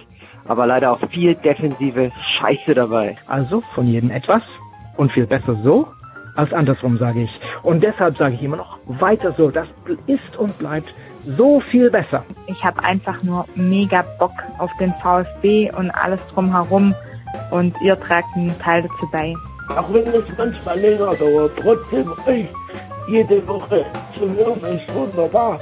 Ich war im Oberrang in der Untertürkheimer Kurve und der VfB hat es nicht nötig empfunden, mehr als einen Gastrobereich aufzumachen. Und ich finde es unmöglich. Außerhalb des Kessels fällt einem das Buddeln einfach schwerer. Ich fand das Spiel richtig stark, 2 zu 1 eigentlich zu niedrig. Auch für meinen Wettschein. Ich denke, dass äh, unsere Verantwortlichen da ein Team aufbauen, wo wir wirklich auch in Zukunft Spaß damit haben. Es ist die 77. Minute. Es ist Totenstille. Wir spielen nicht gut. Oh Mann! Aber ganz ehrlich, solange wir vorne ein Tor mehr schießen, dürfen wir auch gern hinten eins bekommen. Hauptsache es macht wieder Spaß, dem VfB zuzuschauen. Richtig geil. Sieg ist Sieg. Drei Punkte. So, das war die Mailbox. Also, ihr habt's gehört. Die Frauen haben zahlreich angerufen. Vielen Dank dafür. 0711 für Stuttgart 25 28 16 04. Und wir freuen uns natürlich auch weiter über Frauen, die diese Mailbox anrufen und ihre Meinung zu diversen Themen kundtun. Ich kann schon mal sagen, für die nächste Woche planen wir etwas Besonderes. Denn ähm, wir wollen nächste Woche so ein bisschen über ja, mögliche Präsidentschaftskandidaten für die außerordentliche Mitgliederversammlung dann am 15.12. Äh, sprechen. Und uns würde jetzt mal von euch interessieren, was ihr so von einem neuen VfB-Präsidenten erwartet. Also was ihr euch erhofft. Ja, Ihr könnt natürlich auch über einen möglichen Vorstandsvorsitzenden reden. Ähm, ja, alles, was das Thema Präsidentschaftswahl oder eben Vorstandsvorsitzenden oder von mir aus dann auch noch über äh, Präsidiumsmitglieder so angeht, Vereinspolitik könnte man sagen. Da äh, würden wir gern eure Meinung hören und ihr könnt die auf die STR Mailbox sprechen 0711 für Stuttgart 25 28 16 04. Ruft an, erzählt uns, was ihr von einem neuen Präsidenten so erwarten würdet paar Dinge möchte ich noch kurz aufgreifen, die auch in der Mailbox thematisiert wurden. Erstmal muss ich dazu sagen, wir werden heute nicht so ausführlich über die Mailbox sprechen, weil wir dann doch schon relativ lange senden und natürlich auch mit einem Gast dann einfach heute äh, den Fokus eben auf den Gast legen und nicht so sehr auf die Mailbox, ist ja klar. Aber äh, ich möchte noch mal ganz kurz ein Thema aufgreifen, das Sebastian gefallen dürfte. Es geht um Santiago Ascasiba. Es gab einmal die Äußerung, ohne Santi geht es nicht und er muss spielen. Ja, er, äh, du kannst so einen Spieler nicht draußen lassen. Jetzt wirst du wahrscheinlich einfach sagen, ja, da hat er recht. Aber da hat er recht. Ja. ja, ganz grundsätzlich. Welche welche Vorteile siehst du denn zum Beispiel für Santiago Ascasiba gegenüber zum Beispiel Philipp Clement auf der äh, Mittelfeldposition links? Na, ganz grundsätzlich glaube ich ja, dass wir das Thema relativ kurzfristig betrachten. Und wir sagen jetzt, naja, in der zweiten Liga gibt's für einen, einen Spieler wie Santiago Ascasiba ähm, keinen Platz, weil wir brauchen keinen Balleroberer, weil wir in der zweiten Liga halt immer den Ball haben. Ähm, ja, das stimmt. Äh, nur wir hoffen ja, dass wir halt in zwölf Monaten schon wieder in der ersten Liga kicken. Und man muss ja jetzt bei aller Liebe sagen, statistisch gesehen haben wir in zwölf Monaten auch wieder einen neuen Trainer. Also das heißt nicht, dass ich möchte, dass Tim Walter rausgeworfen wird, aber wenn man die letzten zehn Jahre zurückguckt, dann ist das halt einfach so. Und dann muss man natürlich gucken, ob man halt ein ähm, Talent wie ähm, Askasiba, der äh, ja U23 Nationalspieler in Argentinien ist und von dem manche sagen, er würde der nächste Kapitän der argentinischen Nationalmannschaft werden, ob man den halt dann so vorschnell irgendwie außen vor lassen sollte. Und ich finde, er bringt halt schon so ein paar Qualitäten mit, die dem VfB gut tun. Das ist ähm, Mentalität, ähm, das ist äh, Aggressivität, ähm, die hat er. Er hat natürlich auch große Defizite, äh, Spielaufbau, Torabschluss, gar keine Frage. Ähm, aber ich finde nach wie vor, er ist halt ein Spieler, der dem VfB einfach wahnsinnig gut tut. Ähm, und ich würde ihn halt äh, nicht nur aufgrund der aktuellen Situation, weil man ihn jetzt vielleicht in dieser Saison nicht braucht, ähm, schon irgendwie außen vor lassen. Also, das ist das Plädoyer für Santiago Ascasiba von Sebastian. Wenig verwunderlich, aber ich kann dem absolut nur beipflichten. Äh, für mich wäre die Gefahr ja eines Abgangs von Santiago Ascasiba, den wir dann vielleicht schon in diesem Jahr bereuen, weil ein anderer Trainer eben dann auf diese Position hm, oder auf Santiago Ascasiba mehr Wert legen würde. Ähm, ja, das die Gefahr besteht halt einfach. Von daher bin ich da ganz bei Sebastian. So, dann ähm, auch nochmal ein Dank an die Herrschaften, die aus der Cannstatter Kurve angerufen haben. Das hat mir sehr, sehr gut gefallen. Schön mit Atmo. Das haben wir ja gefordert. Ich muss aber kurz dazu sagen, es gab viel mehr Anrufe aus der Cannstatter Kurve, die ich nicht verwenden konnte. Ich weiß nicht, ob das jetzt an äh, einem bestimmten Handyhersteller liegt oder so, aber es war dann meistens so, dass sich das Handy dachte, ja Mensch, also so Umgebungsgeräusche, die filter ich einfach mal weg und man hörte äh, eben die Fangesänge, die uns da gesendet wurden, nicht so gut. Wenn ihr das nochmal ausprobieren wollt, macht doch euer Telefon mal auf, auf Lautsprecher, wie man so schön sagt, und versucht's dann. Ja, also nicht locker lassen, schön weiter anrufen, 0711 für Stuttgart 2528 1604 und am besten aus dem Fanblog. So, das genaue Gegenteil vom Fanblock, oder sagen wir mal so, ja, ob ist schon das Gegenteil, ist die unter Dürkheimer Kurve. Und da gab es Kritik eines Besuchers, der gesagt hat, es kann doch wohl nicht wahr sein, dass der VfB Stuttgart äh, an einem Montagabendspiel, das von 50.000 Leuten besucht wird, äh, in der unter Türkheimer Kurve im Oberrang nur ein Getränkestand öffnet und man lange, lange Wartezeiten hat. Da muss ich sagen, das Problem, das kenne ich. Ja, also ich finde das ich, das, das geht mir so auf den Sack, wenn ich ins Stadion gehe und sehe da schon die Scheißschlange.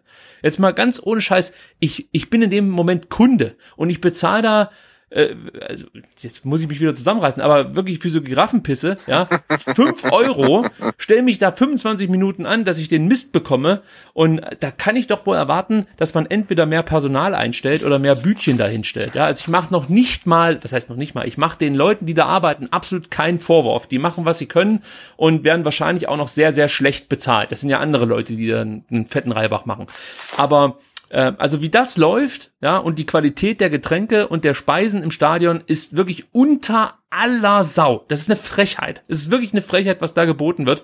Und äh, Philipp kann mir da mit Sicherheit beipflichten. Dem gehen da wahrscheinlich alle äh, Pferde durch, wenn er sieht, was da so angeboten wird. Da kann man sich vielleicht auch mal ein Beispiel nehmen, wie das auf Schalke äh, gemacht wird, die ja regelmäßig für ihre ja, Vielfalt, Speisenvielfalt im Stadion ausgezeichnet werden. Also da ist eine Menge Luft nach oben, um das hier nochmal rauszuhauen, äh, diesen Satz. ja, also ich kann da den Anrufer sehr, sehr gut verstehen. Erstens mal schmecken, äh, schmecken eure Getränke nicht. Zweitens mal muss man viel zu lange warten.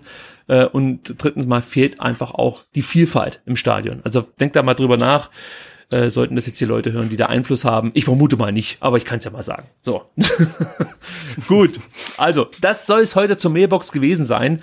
Ähm, wir werden natürlich da in den kommenden Wochen wieder den Fokus etwas stärker drauf richten. Nochmal der Aufruf an euch ruft an und erzählt uns, was ihr von einem neuen Präsidenten so erwarten würdet. 0711 für Stuttgart, 25 28 16 04. Lässt sich auch viel besser aussprechen, diese Nummer. Total, ne? also ich finde die neue Nummer ist viel besser ist die als beste. die alte.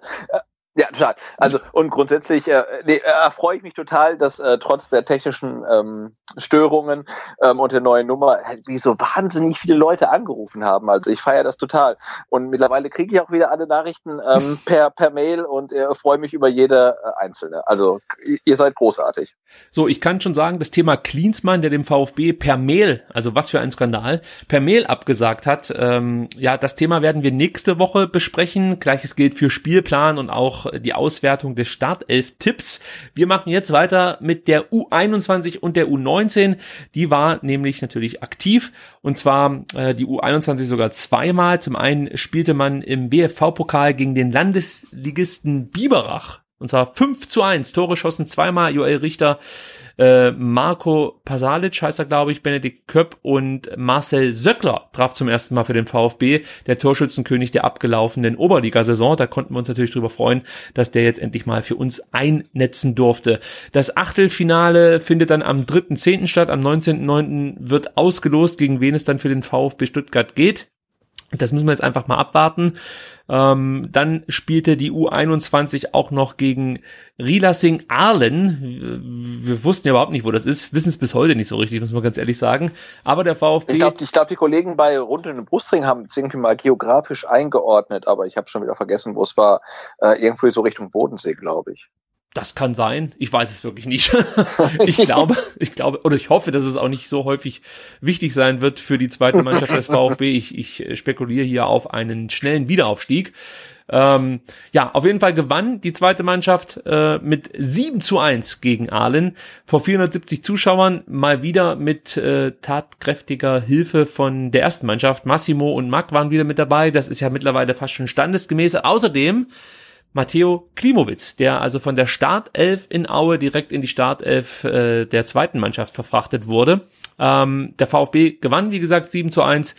Äh, herausragender Spieler an diesem Tag war natürlich Jan Kliment, der zum einen zwei Tore schoss und, glaube ich, sogar eins vorbereitet hat. Also richtig gute Leistung. Michael Gentner sagte zu ihm auch noch, ähm, ja, ist ein außergewöhnlicher Spieler für diese Liga und Jan war der entscheidende Mann, das äh, kann man, denke ich mal, so festhalten, wenn er da drei Scorerpunkte äh, zum 7 zu 1 beigetragen hat. Matteo Klimowitz hat auch getroffen, Marcel Söckler hat nochmal getroffen. Und damit möchte ich es jetzt an der Stelle auch belassen, aus Zeitgründen. Ja, so, sonst könnte ich jetzt noch lange über dieses Spiel äh, sprechen. Aber es gibt noch eine Nachricht, die die U21 betrifft, denn ein, äh, ja, dann doch schon ja, mit Freude erwartetes Duell freundschaftliches Duell gegen den SSV Reutlingen, das für diesen Freitag eingeplant war, wurde verschoben oder wird verschoben, wurde erstmal abgesagt. Ein neuer Termin steht noch nicht fest. Ähm, der Grund dafür ist die Nominierung von Sebastian Hornung und Antonis Aidonis für die deutsche U19. Das reicht dann aus, dass man sagt, okay, man muss das Spiel verschieben ja, ist halt so, müssen wir mit leben. Ich ärgere mich schon so ein bisschen, weil das war für mich eigentlich äh, ein fest geplantes, äh, fest eingeplantes Spiel, das ich unbedingt besuchen wollte. Also ein bisschen ärgerlich, aber jetzt warten wir einfach mal ab, wann der Termin dann neu vergeben wird. Der VfB 2 wird als nächstes am 14. September in Göppingen antreten müssen. Und das ist interessant, denn Göppingen ist Tabellenführer. Und wie gesagt, am 14. September geht's dann um 14 Uhr im Stadion an der Hohenstaufenstraße zur Sache. Keine Arena, Sebastian. Aber wahrscheinlich Gott sei Dank, ja, ja. Spiel. So, die U19 war auch aktiv, allerdings nur im Junioren-DFB-Pokal.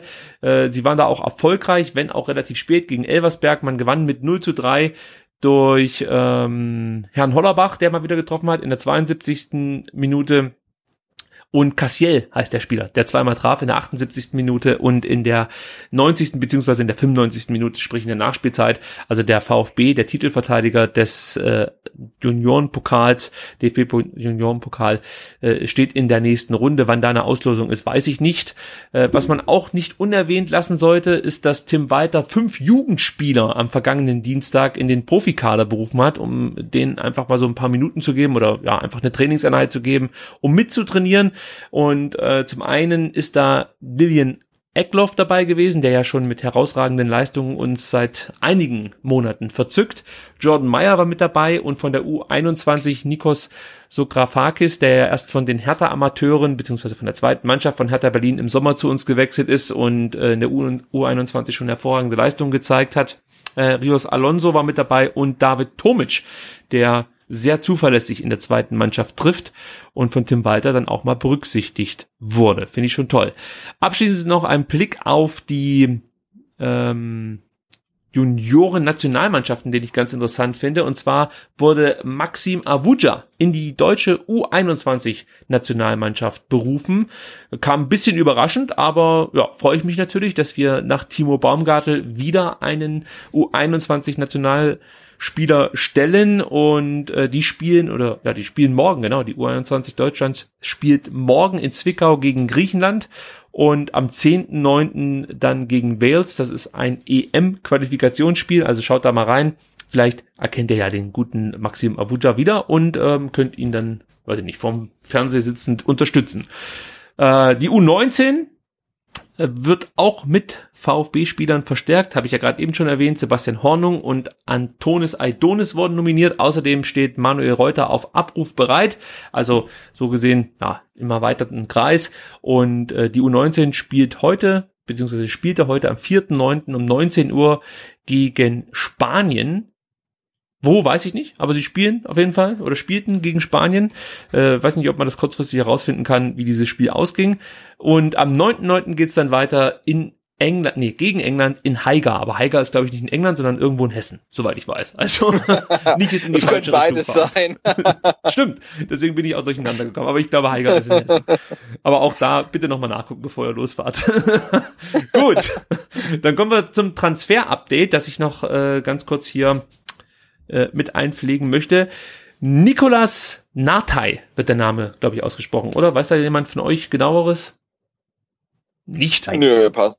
Nee, Auf jeden Fall ja, wurde ja. ein Spieler aus Köln, aus der zweiten Mannschaft vom ersten FC Köln verpflichtet, ein defensiver Mittelfeldspieler, 19 Jahre alt, unterschreibt hier beim VfB einen Vier-Jahres-Vertrag, kostet ungefähr 300 bis 400.000 Euro, so genau weiß man es nicht.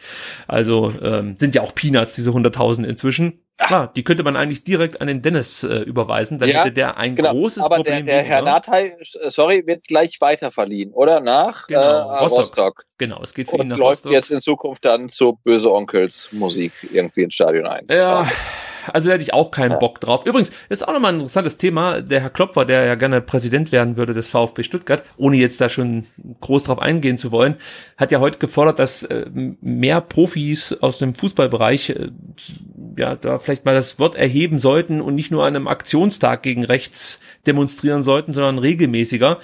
Und das habe ich mir auch so überlegt. Als Spieler von Rostock, ja, würde ich mich einfach nur noch abwenden von dieser Kurve nach der Aktion. Ja, aber aus Zeitgründen gehen wir auch da jetzt nicht detaillierter drauf ein und lassen das. Nee, wir machen, glaube ich, nächste Woche mal so ein ähm, vereinspolitisches Thema und vielleicht nicht nur VfB, sondern ganz generell. Das, ich mhm. sehe schon, nächste Woche wird es eine Vier-Stunden-Ausgabe. Ja, vier Stunden, ja. gut, also. Deutschland, was wir wissen und was wir nicht wissen, ja. Die Überschrift finde ich schon gut. Für die heutige Sendung nehme ich, glaube ich, ähm, zorniger Fußball mit Korkut-Ergebnissen. Das finde ich ja, gut. Ja, großartig, großartig, ja. Also, wieder zurück zum Herrn Nathay, der hier beim VfB jetzt erstmal eben nicht ist, sondern nach Rostock verliehen wurde, dänischer Nationalspieler ist und ja, ähm, muss mal gucken, was mit dem wird. Keine Ahnung, was ich von dem Transfer halten soll. Ich kenne ja den Spieler nicht mal. So, dann hat Tassos Donis den VfB verlassen, wird äh, mindestens ein Jahr bei Stad Rem, werden die, glaube ich, ausgesprochen, oder? Mhm. Rem, Mhm. ja, ähm, spielen, ist dahin verliehen und wenn Rem die Klasse hält, greift eine Kaufpflicht und ähm, Tassos Donis wird den Verein verlassen. Man spricht dann von einer Ablöse zwischen fünf bis acht Millionen Euro. Äh, also fünf sind es wohl mindestens und äh, durch irgendwelche Bonis kann man dann noch auf acht Millionen kommen.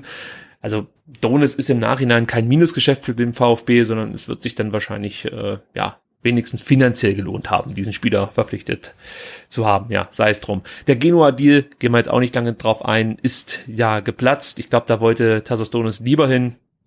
Vielleicht kann man da auch noch mal kurz sagen, er durfte ja zuletzt nicht mit der Mannschaft trainieren und da hat man ja auch so ein bisschen darüber spekuliert, an was liegt das jetzt eigentlich? Möchte der Verein nicht, dass sich der Spieler noch verletzt? Möchte Tim Walter nicht, dass der Spieler ja, äh, mittrainiert, weil er ja wahrscheinlich den Verein verlässt. Aber ich habe jetzt gehört, ja, unter Vorbehalt, dass der Spieler nicht mehr mit der Mannschaft trainieren wollte. Was natürlich auch viel aussagt über Tassus Donis und mich auch gar nicht stutzig macht. Also ich glaube das direkt.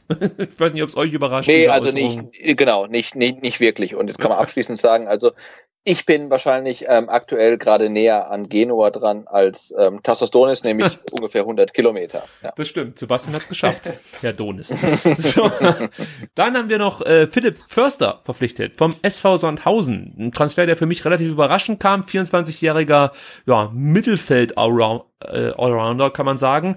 Fast 1,90 groß, also wieder mal ein großer Spieler. Das äh, war auch auffällig, dass wir ähm, viele große Spieler verpflichtet haben in der Transferperiode was ich gut finde. Und ähm, ja, das Besondere an, an, an diesem Transfer war unter anderem, dass Philipp Förster erst im Juni oder Juli seinen Vertrag bei der Spielvereinigung Sandhausen verlängert hat. Ja, Hintergrund war aber, dass er eine Ausstiegsklausel in diesen Vertrag verankern wollte.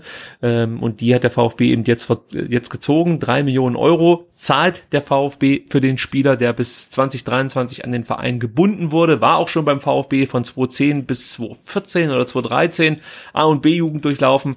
Dann eben über Umwege jetzt wieder bei uns gelandet. Zunächst erst in Sandhausen. Ja gut, ich brauche nicht den ganzen Werdegang vorlesen. Er bekommt hier bei uns die Nummer 20 und hat schon mal angekündigt, ich kann, ja, da, ja, das ist die Legendennummer. Ich weiß, mhm. auch ein Zeichen des Vereins, dass man die Nummer sofort wieder vergibt. Ja, also es gibt ja, ich glaube, auch in amerikanischen Sportarten dann eher, ähm, ja, die Überlegung, dann Nummern nicht mehr neu zu vergeben. Natürlich im Fußball ist man etwas eingegrenzt. Äh, man kann nicht aus 99 Nummern wählen, sondern ich weiß gar nicht, wo die den, den, den Laden dicht machen. Ich glaube bei, bei der Nummer 39 und den Rest musst du dann so beantragen, oder? Ich glaube, 39 ist die höchste Nummer, die du wählen darfst. Weißt du nicht? Keine Ahnung, also ja. ich, ich, erinnere mich noch dunkel an äh, Maximeter 44, aber ansonsten. Ähm, ja, aber ich glaube, da wurde tatsächlich irgendwas gemacht. Oder es ist 49. Also wir hatten ja, damals bei 15 drei oder vier Spieler mit einer 4 vorne. Ja, stimmt. Es kann auch sein, dass es 49 ist. Also man kann aber, glaube ich, nicht Nummer 80 nehmen in Deutschland oder so. Das geht nicht. Ähm, gut, zurück zu äh, Philipp Förster. Wie gesagt, äh, er freut sich hier auf diese Aufgabe, kündigt schon an, ich kann in der Raute alle Positionen spielen. So, also das klingt schon mal nach Kampfansage und das bestätigt er. Er sagt, ich fahre auch mal gerne dazwischen. Also er wird sich hier nicht irgendwie still und leise einordnen, sondern wird auch ja, versuchen, seinen Anspruch geltend zu machen und ist mit Sicherheit eine Option, gerade für die rechte Seite. Ja, das könnte interessant werden für Gonzalo Castro, aber er hat es ja angekündigt, er kann natürlich auch auf der linken Seite spielen. Die Halbpositionen, da ist er, denke ich mal, so am stärksten. Und was er auch noch gesagt hat, ist, noch vor einer Woche hätte ich nicht gedacht, dass es noch mit dem Wechsel zum VfB klappt. Umso schöner ist es, dass es jetzt funktioniert hat. Also er freut sich auf den VfB. Es war ein Wunsch von ihm hierher zu wechseln und ich glaube, dass man Philipp Förster auch verpflichtet hat, weil man nicht hundertprozentig wusste, was wird jetzt mit Santiago Ascasiba. Hätte ja sein können, dass ähm, Sevilla noch sagt, komm, leg mir am Arsch, ich zahle 20 Millionen und ich glaube, man wollte hier auf Nummer sicher gehen, hat den Spieler verpflichtet und jetzt muss man eben abwarten, wie es mit Santi weitergeht. Vielleicht äh, ist es auch schon ein Vorgriff auf die nächste Transferperiode. Ähm, ja, müssen wir mal abwarten. Santiago Ascasiba ist aber weiterhin ähm, Spieler des VfB Stuttgart. So, das haben wir. Dann noch ganz kurz äh, eine wichtige Nachricht. Und zwar geht es nochmal um Dennis. Ihr wisst es, wir haben letzte Woche darüber gesprochen. Dennis, VfB-Fan, ähm, der ja, unter dem chronischen äh, Erschöpfungssyndrom leidet. MECFS ist, glaube ich, die Abkürzung. Ich habe gerade händeringend nach einer Notiz gesucht, wie die, wie die medizinische ähm, ich finde sie nicht, äh, Erklärung für die Krankheit ist, aber äh, ja, chronisches Erschöpfungssyndrom äh, ist, glaube ich, ganz richtig. Gut, also der VfB hat sich da jetzt zu geäußert, hat auch dazu aufgerufen, dass man Dennis bitte unterstützen soll. Ähm, ja, man steht wohl seit Mai schon in Kontakt mit Dennis und seiner Familie und versucht eben zu helfen. Das finde ich sehr schön. Vom Verein ist auch wichtig und ich finde es auch irgendwie cool, dass man damit nicht direkt an die Öffentlichkeit gegangen ist im Mai, sondern das erstmal äh, ja einfach still und leise getan hat. Ich finde es auch viel schöner, wenn man es einfach macht und äh, sich dann nicht damit noch groß brüstet. Aber ich denke mal, aufgrund dessen, dass das Thema jetzt äh, ja, relativ viral gegangen ist, musste man sich ja dazu äußern, sonst wird einem das nachher so ausgelegt, dass der Verein eben nicht tätig wird. Und äh, ihr könnt natürlich Dennis gerne weiter unterstützen. Ich werde äh, erneut den Link in die Shownotes packen, dass ihr über die GoFundMe-Page eben Dennis unterstützen könnt, könnt ähm, ja auf dem Weg hin zu den 110.000 Euro, die er, glaube ich, braucht für seine Operation. Äh, und ich habe gehört, dass man auch via PayPal äh, Spenden an Dennis äh, weiterreichen kann. Kontaktiert ihn dafür am besten mal auf Twitter at dennisme1893. Ich glaube, das läuft dann über seine Freundin. Also äh, wenn ihr irgendwie nur die Möglichkeit habt, über PayPal zu bezahlen, dann oder zu spenden, so ist es ja richtig, dann kontaktiert Dennis. So, jetzt bin ich mit den wichtigsten Themen durch. Bevor ich mich bei Philipp und Sebastian bedanke, habe ich noch äh, einen Service-Hinweis für alle Hörer.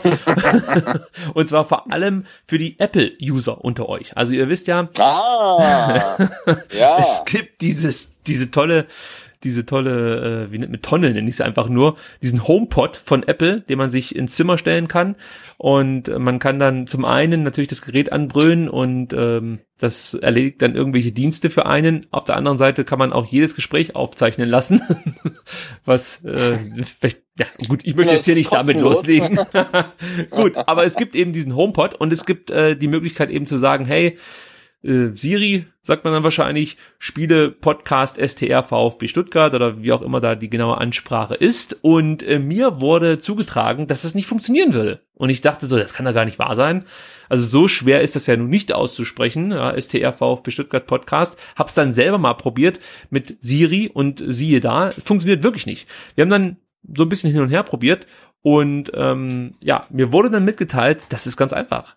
Siri denkt, wenn irgendwo STR steht, das heißt Straße. Das heißt, solltet ihr via Siri, also ob es jetzt am Handy ist oder via HomePod, ist alles egal. Solltet ihr via Siri den STR-Podcast äh, bedienen wollen, könnt ihr nicht STR sagen, sondern ihr müsst auf Straße zurückgreifen. Also sprich, ihr müsst tatsächlich sagen, Spiele Podcast Straße VfB Stuttgart Podcast. Dann funktioniert's. Ja. Man kann das Ganze äh, Gott sei Dank selbst beheben. Ihr könnt da in die Einstellungen gehen von Siri, dann in die Podcast-App und könnt dann da selber festlegen, was genau gesagt werden soll, damit eben der SDR-Podcast äh, starten soll. Also wenn ihr da wirklich Wert drauf legt, könnt ihr über die Einstellungen das Ganze anpassen. Für alle, die da keinen Bock drauf haben, die können dann jedes Mal sagen, Spielestraße, VfB Stuttgart Podcast. so, dachte ich. Großartiger Lifehack. Ja, auf jeden ja. Fall. Ihr sagt Straße VfB Stuttgart, bitte. So, dann, bevor ich mich jetzt wirklich verabschiede, möchte ich mich mal ganz kurz entschuldigen. Ich bin jetzt sehr, sehr durchgehastet hier durch die letzten ähm, Nachrichten. Ich hoffe, ihr nehmt mir das nicht übel. Äh, es liegt halt einfach daran, der Sebastian ist im Urlaub und äh, Sebastian, da geht der Dank schon mal an dich. Äh, wirklich großartig, dass du dir hier auch noch Zeit nimmst, während dem Urlaub mit mir zu podcasten und über ja, vielleicht die schönste Nebensache der Welt zu reden. Äh, also vielen, vielen Dank dafür und natürlich an der Stelle auch noch einen schönen Urlaub an deine Familie, an dich. Genieß die Zeit und wenn du wieder zurück bist, senden wir einfach ja, drei Stunden. So. Ja, min, min, mindestens. Aber ich muss auch sagen, so ähm, an der Rivera-Küste mit Blick aufs, aufs Mittelmeer, da ähm, spricht sich auch relativ äh, gut und einfach und äh, man hat auch ganz, ganz viel Zeit. Also es ist sehr entschleunigend. Also alles gut. Also du bleibst da, ich komme dich dann besuchen. Das ja, genau, was. genau. Folgt dem Sebastian auf Twitter unter @butze. Ja, da könnt ihr die neuesten Rivera-Tweets mitverfolgen. Also nutzt die Gelegenheit. Außerdem gibt's natürlich vertikalpass.de und vertikalpass auf Twitter. Äh, auf Instagram heißt es, glaube ich, vertikal.pass. Richtig? So ist es, ja. Ja, ja also äh, auch da folgen, folgen, folgen, gibt's immer wieder schöne Stories und äh, ja, über die Beiträge, über die Artikel habe ich schon genügend gesagt. Ich kann immer wieder nur das Prädikat herausragend hier äh, anbringen für Vertikalpass ernährungsberater.de. So, dann kommen wir zu unserem Ehrengast heute, Philipp Rauscher. Ähm, Ernährungsberater und im Internet zu finden Einerseits auf Instagram unter phil.rauscher und natürlich auch unter phil, philipprauscher.de. Lieber Philipp, vielen, vielen Dank für die Zeit, die du dir ja auch genommen hast. Sind ja auch zweieinhalb Stunden für dich gewesen. äh, normale Länge für so eine STR-Folge. Vielen Dank dafür und äh, vor allen Dingen vielen Dank für die tollen Einblicke, die du uns gegeben hast in die tägliche Arbeit, ja, die du beim VfB absolviert hast, äh, mindestens ein Jahr und natürlich auch die vielen interessanten Informationen rund um das Thema Ernährung. Vielen, vielen Dank. Ja, ich bedanke mich auf jeden Fall äh, für die Einladung. Hat mir super viel Spaß gemacht. An euch auf jeden Fall. Macht weiter so. Äh, toller Podcast. Und ja, ähm, dann Sebastian auch dir noch schönen Urlaub und ja, vielen Dank, dass ich dabei sein durfte. Sehr, sehr Ja, gerne. wir danken dir. G gerne. Wir werden das nochmal wiederholen, denke ich. Da gibt's noch ein paar offene Fragen und wir brauchen noch ein bisschen mehr Zeit. Sehr gerne. also, vielen Dank. Euch noch eine schöne Woche. Bis nächste Woche. Ciao. Bis dann. Ciao.